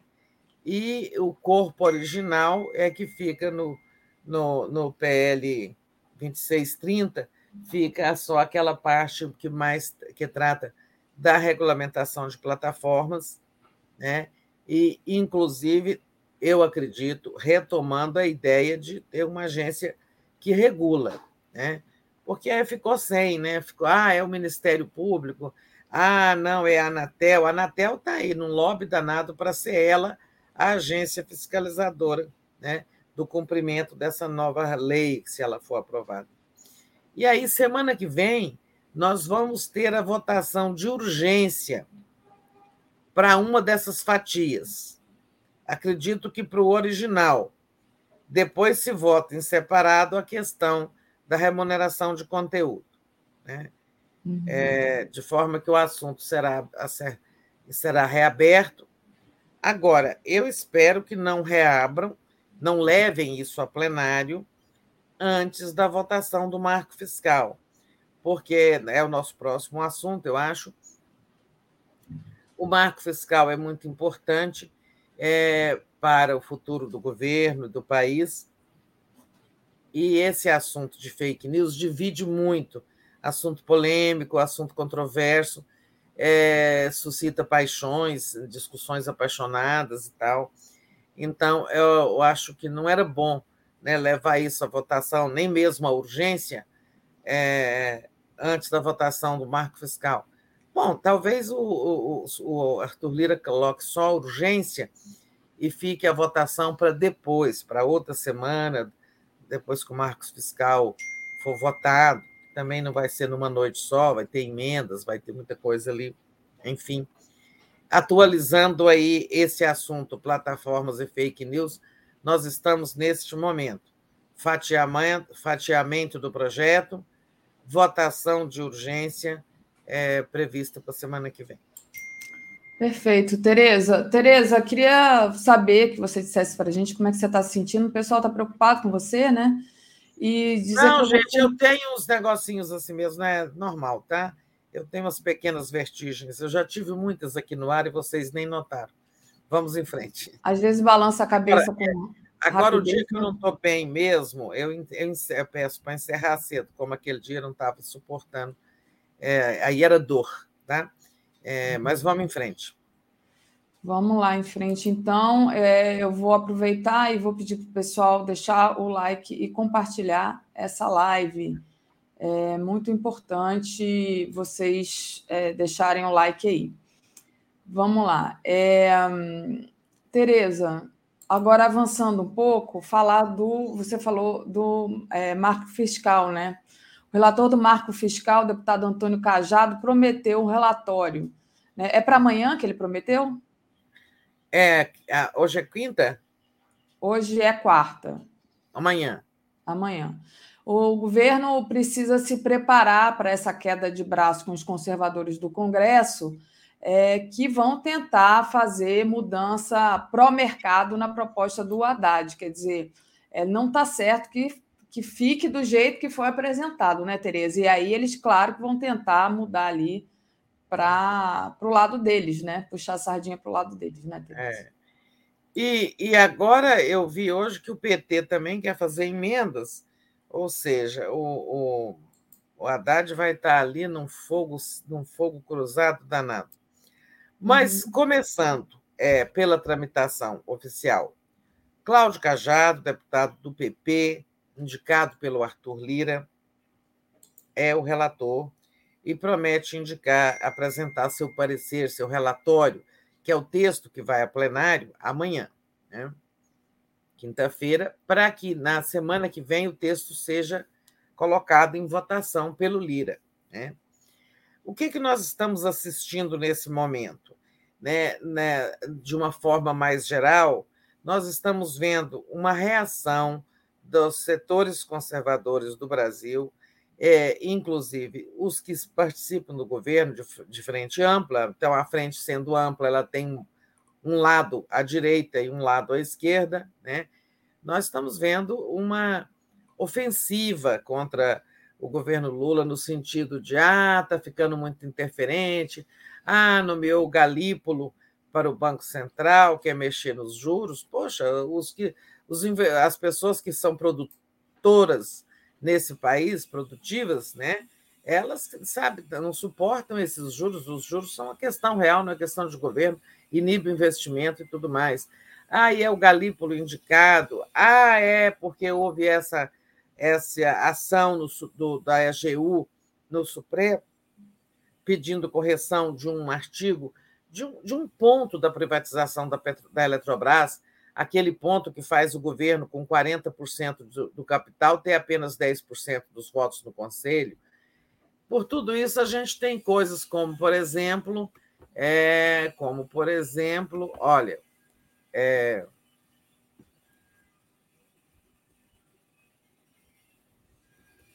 o relógio de Lula é o editorial do Estadão de hoje. Ignorando eleitores e desrespeitando decisões do Congresso, Lula quer fazer o Brasil voltar no tempo. Né? Então, é, tem aí uma, uma ofensiva, sobretudo né, contra essas ações mais estratégicas do governo na economia, na, na formação, na, na, no perfil do Estado e tudo mais. Nessa linha, a gente teve lá em Nova York, é, ontem, o Arthur Lira fazendo, lá naquele, na reunião, numa reunião lá daquele LID, promovida por LID Empresarial, aquela entidade do João Dória, que faz eventos né, para pensar o Brasil, entre aspas, e lá estava o Arthur Lira dizendo o seguinte: olha, a principal tarefa do Congresso é não deixar o Brasil andar para trás, é não permitir que sejam revogadas ou alteradas as leis que votamos nos últimos anos. Ou seja, o Lula está dizendo o seguinte: nós não vamos permitir mudanças em certos marcos aprovados sob os governos Bolsonaro e Temer. Né? E ele até citou textualmente a reforma trabalhista, a reforma previdenciária, a lei do Banco Central, a lei das estatais, são medidas né, que significam, na ótica dele, progresso, né? E, e, na ótica da esquerda, em muitos aspectos, retrocesso. Né? Há retrocessos na reforma trabalhista, embora o governo não vá revogá-la inteira, acha que há coisas nela aproveitáveis. Né? Então, o Lira está dizendo lá em Nova York, eu estou dizendo ontem isso, nós não vamos deixar que algumas coisas sejam alteradas, né? É, expressando essa, esse pensamento conservador. Eh, neste momento, a gente ainda está vendo os reflexos no mercado da indicação de Galípolo, número 2 de Haddad, para o é, Banco Central. Então, é nesse contexto aí, né, neste ambiente político de elites conservadoras se é, posicionando contra o governo em muitos aspectos, é neste ambiente que nós vamos assistir à votação do marco fiscal na semana que vem. E aí eu volto a dizer: o marco fiscal do Haddad é um marco para o futuro do Brasil, não é para o futuro do governo Lula. Dele dependerá muito o êxito da economia, e do êxito da economia depende o sucesso ou não do governo Lula, e do sucesso ou não do governo Lula depende muito da sucessão de 2026, que tem no horizonte, inclusive, a volta da extrema-direita. Né? Ou alguém se ilude, né? achando que vai surgir um candidato de centro que vai empolgar o Brasil. Nós vamos continuar tendo a polarização, né? esquerda versus extrema-direita, centro-esquerda versus extrema-direita. Ou seja, se o governo Lula não tiver êxito, uma grande aprovação, trouxer conforto às pessoas, conforto econômico, social, empregos, renda, assim, um país melhor né, para todo mundo, o risco da extrema-direita voltar é real. Né? O homem que tem mais votos no Brasil é o Lula. O segundo que tem mais votos no Brasil é o Bolsonaro. Ainda que ele fique inelegível, ele é um cabo eleitoral. Né? Então, o marco fiscal, a gente deve olhar para esse projeto pensando no futuro. Né? Perfeito. E a... vale. Não, não, termine, termine. não, aí, aí que a gente vai chegar no Cláudio Cajado, né, que é o relator. Ah. Que parecer que ele vai apresentar amanhã? Ele vai apresentar um parecer refletindo isso que eu estou apontando sabe? É, essa reorganização das forças conservadoras para tentar fincar algumas estacas no governo Lula, né? Tipo, daqui não passa, né? Olha, você pode ir para a esquerda no social, você pode fazer políticas sociais, você pode fazer uma política externa é, avançada, mas daqui não passa, né? no econômico. Né? Então, o relatório de que vai ser apresentado amanhã, ele vem com esse objetivo de tornar as coisas mais difíceis para o governo, de ele, ele está chamando de enforcement. Na verdade, eles querem endurecer o marco fiscal. Né? Quais são as duas regras básicas do marco fiscal? O, acaba com o teto de gastos do Temer, pelo qual o governo só pode gastar o que gastou no ano anterior mais a inflação. Ou seja, a gente vai. É, esse é o país que vai chapinhar, né? Nunca vai andar para frente, não vai ter investimento, não vai ter política social, nada. Você fica ali, ó, vegetando. Gasto do ano passado mais a inflação. Perfeito. Imagina a sua vida se alguém falar: esse ano você só gasta é o mesmo que você gastou no ano passado, só corrigido pela inflação. Bom, todos nós queremos ter algo mais na vida, né? no ano seguinte, você, sei lá, trocar de carro, fazer uma viagem, fazer um curso, etc. E todo mundo quer algo mais. Agora, imagina, o país não pode acabar com esse teto de gastos, tá? E colocar no, no lugar uma nova regra. Qual é a coisa fundamental? Pode gastar. O governo pode gastar mais do que o do ano anterior. Mas esse gasto é limitado a 70% do crescimento da receita, né? da arrecadação. E esse aumento em relação ao ano anterior pode variar de 0,5% a 2,6%, dentro dessa margem aí. Então, são duas travas. Não pode passar de 70% do crescimento da receita e tem que ficar variando dentro dessa margem aqui, de 0,5% a 2,6% do que gastou no ano passado. Né? Mais, a mais. Né? É... E a outra questão importante: ano que vem vai zerar o déficit, em 2025 vai ter superávit de 0,5% do PIB e em 2026 de 1%. Então, são metas já ambiciosas, difíceis de serem cumpridas. E para serem cumpridas, o governo vai ter que arrecadar cerca de 150 bilhões. Por isso, a reforma tributária, por isso a cobrança de pessoas sonegadoras, né? por isso as disputas no Supremo, ali que o Haddad está tá travando em relação a algumas questões né? de redução de tributos para empresas e tal. O relator ele quer mais do que isso. Ele vai propor novas.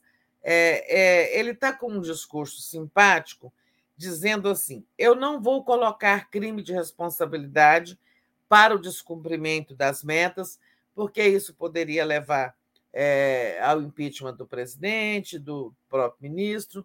Isso não resolve o problema. O que nós temos que ter é metas mais ambiciosas e outros mecanismos de, quando o descumprimento começar, é, você amarrar o governo. Então, por exemplo, ele vai pôr uma regra aqui no primeiro descumprimento de meta trimestral, por exemplo, é que essas metas aí vão ser né, acompanhadas pelo Congresso, pelo TCU, por tal, todo mundo, é, órgãos de fiscalização e controle. Quando descumprir, primeiro, o governo vai ter que contingenciar gastos. O, o Haddad não previu os contingenciamentos, não colocou no projeto dele. O que é contingenciar? Ah, esse mês aqui a despesa cresceu mais de 70% do que cresceu a arrecadação. Digamos, esse trimestre, a arrecadação cresceu X e a despesa X mais 1. Isso não pode. Então, vai ter uma punição para o governo. Não vai poder contratar, não vai poder é, fazer concurso, não vai poder conceder qualquer incentivo fiscal, etc. Então, vem aí uma série de travas do relator, tornando mais rígido esse, o cumprimento dessas metas, digamos, o arcabouço fiscal, ele é um conjunto de regras para tornar as contas, a gestão das contas públicas responsável, sempre reduzindo a dívida pública, gerando superávit, que com o tempo vai fazer essa dívida pública baixar o perfil. Né? Mas o relator vem aí com novidades. Então, assim, é hora de buscar votos, porque algumas coisas o governo não vai querer aceitar nesse, nessas propostas do relator. E aí vem o PT também agora apresentar emendas ao relatório, é, a, emendas àquilo que o próprio Haddad apresentou. Por exemplo, é, tem setores do PT se articulando para uma emenda em que o crescimento do gasto possa ser maior do que 70% do, do que o crescimento da arrecadação. Digamos que eles ponham em 80%, mas isso já assusta é, os mercados e tal, o povo do dinheiro. Né? É, em suma, virão emendas. O Haddad vai ter que se digladiar pela esquerda e pela direita, evitando emendas da esquerda que distorçam o seu projeto, tirem a credibilidade do seu projeto, porque o projeto é crível, porque a proposta é considerada equilibrada, inteligente, né? setores mesmo do mercado, acham que a proposta é muito razoável. Então, o Haddad vai ter que evitar modificações pela esquerda que podem descredibilizar o projeto, deixando ele muito frouxo. Né? E também essas modificações pela direita que buscam engessar o governo, né? uma, botando aí uma mordaça fiscal. Né? Vai ser duro. Né? E é hora do governo começar a contar votos, a arrumar essa base política. É, o Lula pelo que eu estou vendo da agenda dele, é, não teve tempo essa semana para se reunir com parlamentares e partidos. Né? Hoje, se não me engano, ele vai à Bahia, né? E, e, amanhã ele vai a Fortaleza, ou é amanhã que ele vai a Fortaleza e depois Salvador? Né? Hoje Vou dar uma olhada sei... aqui na agenda. É, eu não sei qual a agenda hoje, olha aí para nós, você está sempre com ela na mão. É, vamos lá. Estou vendo aqui a agenda, só um minutinho que está abrindo aqui. Mas pois é, o fato é que o Lula, enquanto você não acha, o, o Lula não teve tempo essa semana, né, porque fez viagens internas, de fazer as prometidas reuniões com partidos para dar uma, um ajeitamento, um alinhamento nessa base é, parlamentar. E isso é para ontem, né? Isso é para ontem porque é, a votação está aí. Né? A agenda, a agenda dele hoje. É interna, é, né? É interna. É interna. Advogado-geral da União, Jorge Messias, às 10 horas, presidente da Petrobras, Jean Paul Prats, 11h30, presidenta do Banco do Brasil, Tar, Tarciana Medeiros. Vamos ver se tem a de amanhã. Normalmente não tem. Amanhã não. é viagem. Aliás, amanhã não, sexta-feira é viagem. É. É isso, Tereza. É, só para é, mostrar aqui o tamanho da dificuldade, saiu uma pesquisa Quest rapidamente. É, avaliação do governo Lula é negativa para 86% do mercado financeiro, diz pesquisa Quest. Já sobre a atuação do ministro da Fazenda, Fernando Haddad, a avaliação negativa é de 37%, consideram positiva 26%, regular 37%. Então tá aí, ó, o mercado é, realmente tem uma, digamos assim, má vontade com o Lula. Tá? 86%, né? Do mercado, então, é. e, e, essa pesquisa aí reflete esse ambiente que eu acabei de descrever. Exato. Nesse momento há uma aliança aí para dizer, olha, governo Lula, tá, você se elegeu, está é, tá fazendo umas coisas boas aí que a gente até aprova, uma política externa, colocando o Brasil no mundo, o Haddad é um bom rapaz, mas tem coisas que a gente não vai aceitar. Né? E isso se reflete nesse número aí da pesquisa. É, o mercado está muito com, o, com muita má vontade. É, então, é o seguinte: tem o mercado de um lado e o Congresso de outro. Então, o Lula precisa tirar um tempo para ajudar o Padilha a compor esse, a, a parar essas arestas aí com a base para esse marco fiscal ser aprovado, é muito importante que ele seja aprovado semana que vem. Perfeito. Não vai ser fácil, estou avisando, não vai ser fácil. É. E aí, Tereza, com a, a votação do marco fiscal à vista, será que realmente vai funcionar a CPMI do golpe? Qual é a previsão que você consegue fazer sobre isso? Ah, eu estou achando difícil. O Marcelo Aula chegou aqui a Brasília, ainda não estive com ele para é, ficar mais permanentemente ali é, cobrindo a CPI, é, mas eu acho que ela não vai funcionar semana que vem como prometido, não. Eles estão dizendo que sim, mas, na verdade, é, eu acho que vão esperar a votação do marco fiscal, né? Para depois. É, porque, sabe, quando a CPI, como é, CPMI, mista, deputados e senadores juntos, ela começar a funcionar, sabe? Ela vai chamar todos os holofotes e vai todo mundo ficar prestando atenção em CPI, no momento em que tem um assunto tão importante como o marco fiscal sendo votado na Câmara. Então, eu acho que. Eu até acho que a direita, a extrema-direita, agora vai querer esvaziar essa CPI, porque está cada dia mais escancarado, escancarada a participação, se não do Bolsonaro, pelo menos de tanta gente do seu entorno, o Bolsonaro estava ali, no, sabe, num, num baile de golpistas e vamos dizer que ele não tinha nada com golpe, né? Era um baile de golpistas. Cada dia a gente sabe mais uma coisa, mais um, mais um da, do, do, do círculo íntimo envolvido, conversando sobre golpe. Né? É, então, assim, a extrema-direita vai fazer o que nessa CPI? Eu desconfio que eles mesmos vão querer esvaziar essa CPI e, e acho que ela realmente não precisa ser começar a funcionar antes da votação do marco fiscal. É que algumas coisas precisam ser testadas, né? É, na verdade, o marco fiscal é o grande teste, porque o projeto das fake news, o governo queria votar, apoiou, aí teve que desistir porque não tinha voto. Tá, mas isso não era um projeto do governo. Aí vem esse decreto. Semana passada, derrubaram o decreto do Lula, que mexia na lei do marco do saneamento, derrubaram, derrota do governo. Mas o Arthur Lira fala: não, não foi nada contra o governo e o presidente, é porque o Congresso aprovou uma lei e o presidente quis alterar essa lei por decreto. Isso é inconstitucional.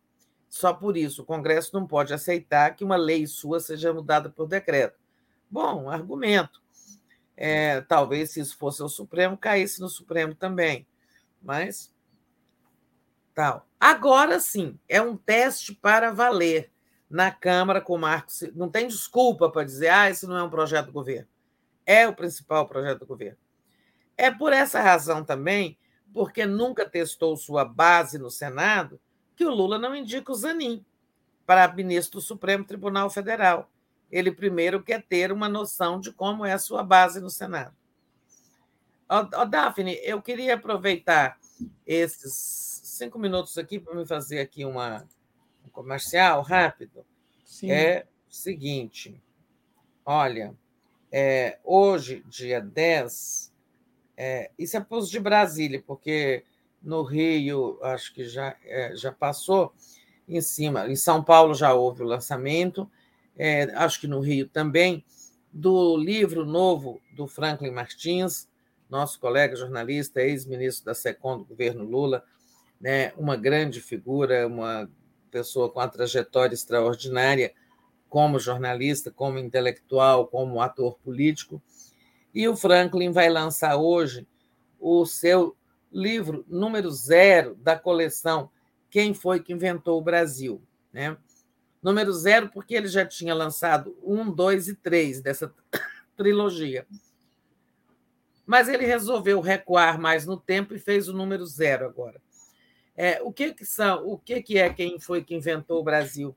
Uma pesquisa de fôlego, né, assim, do, do Franklin, em que ele associa momentos importantes da história política do Brasil e a música popular brasileira. Né?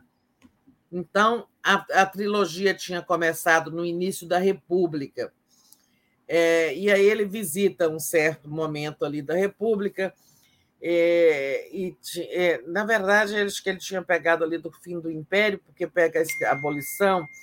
Então, tem um assunto ali, é, um certo momento, um acontecimento, e ele revisita as músicas que fizeram sucesso, que foram lançadas naquela fase, que fizeram mais sucesso. Digamos, é uma escritura da história do Brasil pela música popular. É muito interessante. Esse marco zero, esse número zero, ele recuou no tempo e pegou uma parte do império, pegou o império. Você vê que a gente fazia música, nós começamos esse programa falando de música e terminamos com música. Uhum. Né? É, o Brasil faz essa música que mexe com as pessoas desde lá, desde as suas origens, né? desde os lundus. É, e aí o Franklin percorre essa história. A coleção toda é uma grande contribuição à história do Brasil, contada com outro olhar, com outra sensibilidade pela música popular. Tá? Então, o lançamento hoje, eu faço o serviço, não faço direito, né? Aqui em Brasília, o Franklin estará lá autografando. O lançamento hoje será a partir das 19 horas na Livraria da Travessa, no Casa Parque, que todo mundo sabe onde fica, lá no setor de Parque Sul. Então, hoje, a partir das 19 horas, o Franklin estará lá lançando quem foi que inventou o Brasil Marco Zero. Legal, eu queria, eu vou, eu queria muito esse livro, né?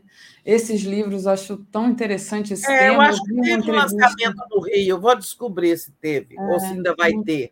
Se terá, eu irei certamente. E eu vi uma entrevista do Franklin falando do livro, muito interessante mesmo. Tereza, a gente tem aqui é, o Vicente Jouclas para agradecer, o Fernando Castro, Povo na Rua contra o Mercado, Luta de Classes. E deixa eu aproveitar e falar para vocês que hoje a gente tem o programa do, do Zé, né, que não é nesse link aqui, mas é num link que aparece imediatamente depois, O Mundo Como Ele É, em comemoração do Dia da Vitória contra o Nazismo. Às 11 horas tem o Giro das 11, Flávio Dino, Alegria do Povo, com Denise Assis, Ieda Leal e Camila França. Às 13 horas, Um Tom de Resistência, Esporte e Inclusão de Pessoas com Deficiência. 14 horas, Programa de Travesti, Empregabilidade e Endividamento. 15 horas é o nosso Jornal da Tarde, Brasil Agora muito legal o, o programa é, que está sendo é, comandado pela Daiane Santos, né? É, o Brasil Agora, que tem entrevistas é, no calor do momento ali, a, é, acontece, o Marcelo tem entrado, inclusive, está bem legal. 17h20 tem o Léo Quadrado, 17h50, Boa Noite 247, 22 horas do dia em 20 minutos e 23 horas a live do Conde. Com isso, Tereza, a gente encerra aqui é, a nossa participação de hoje e melhoras, viu? Fica bem aí. Que o pessoal Não, tá... bem, estou bem, gente, foi tudo bem. Então tá, beijo, Daphne, bom dia, comunidade, boa tarde, sei lá, bom dia, né? Bom, bom resto. Dia. Tchau, tchau. Valeu, tchau.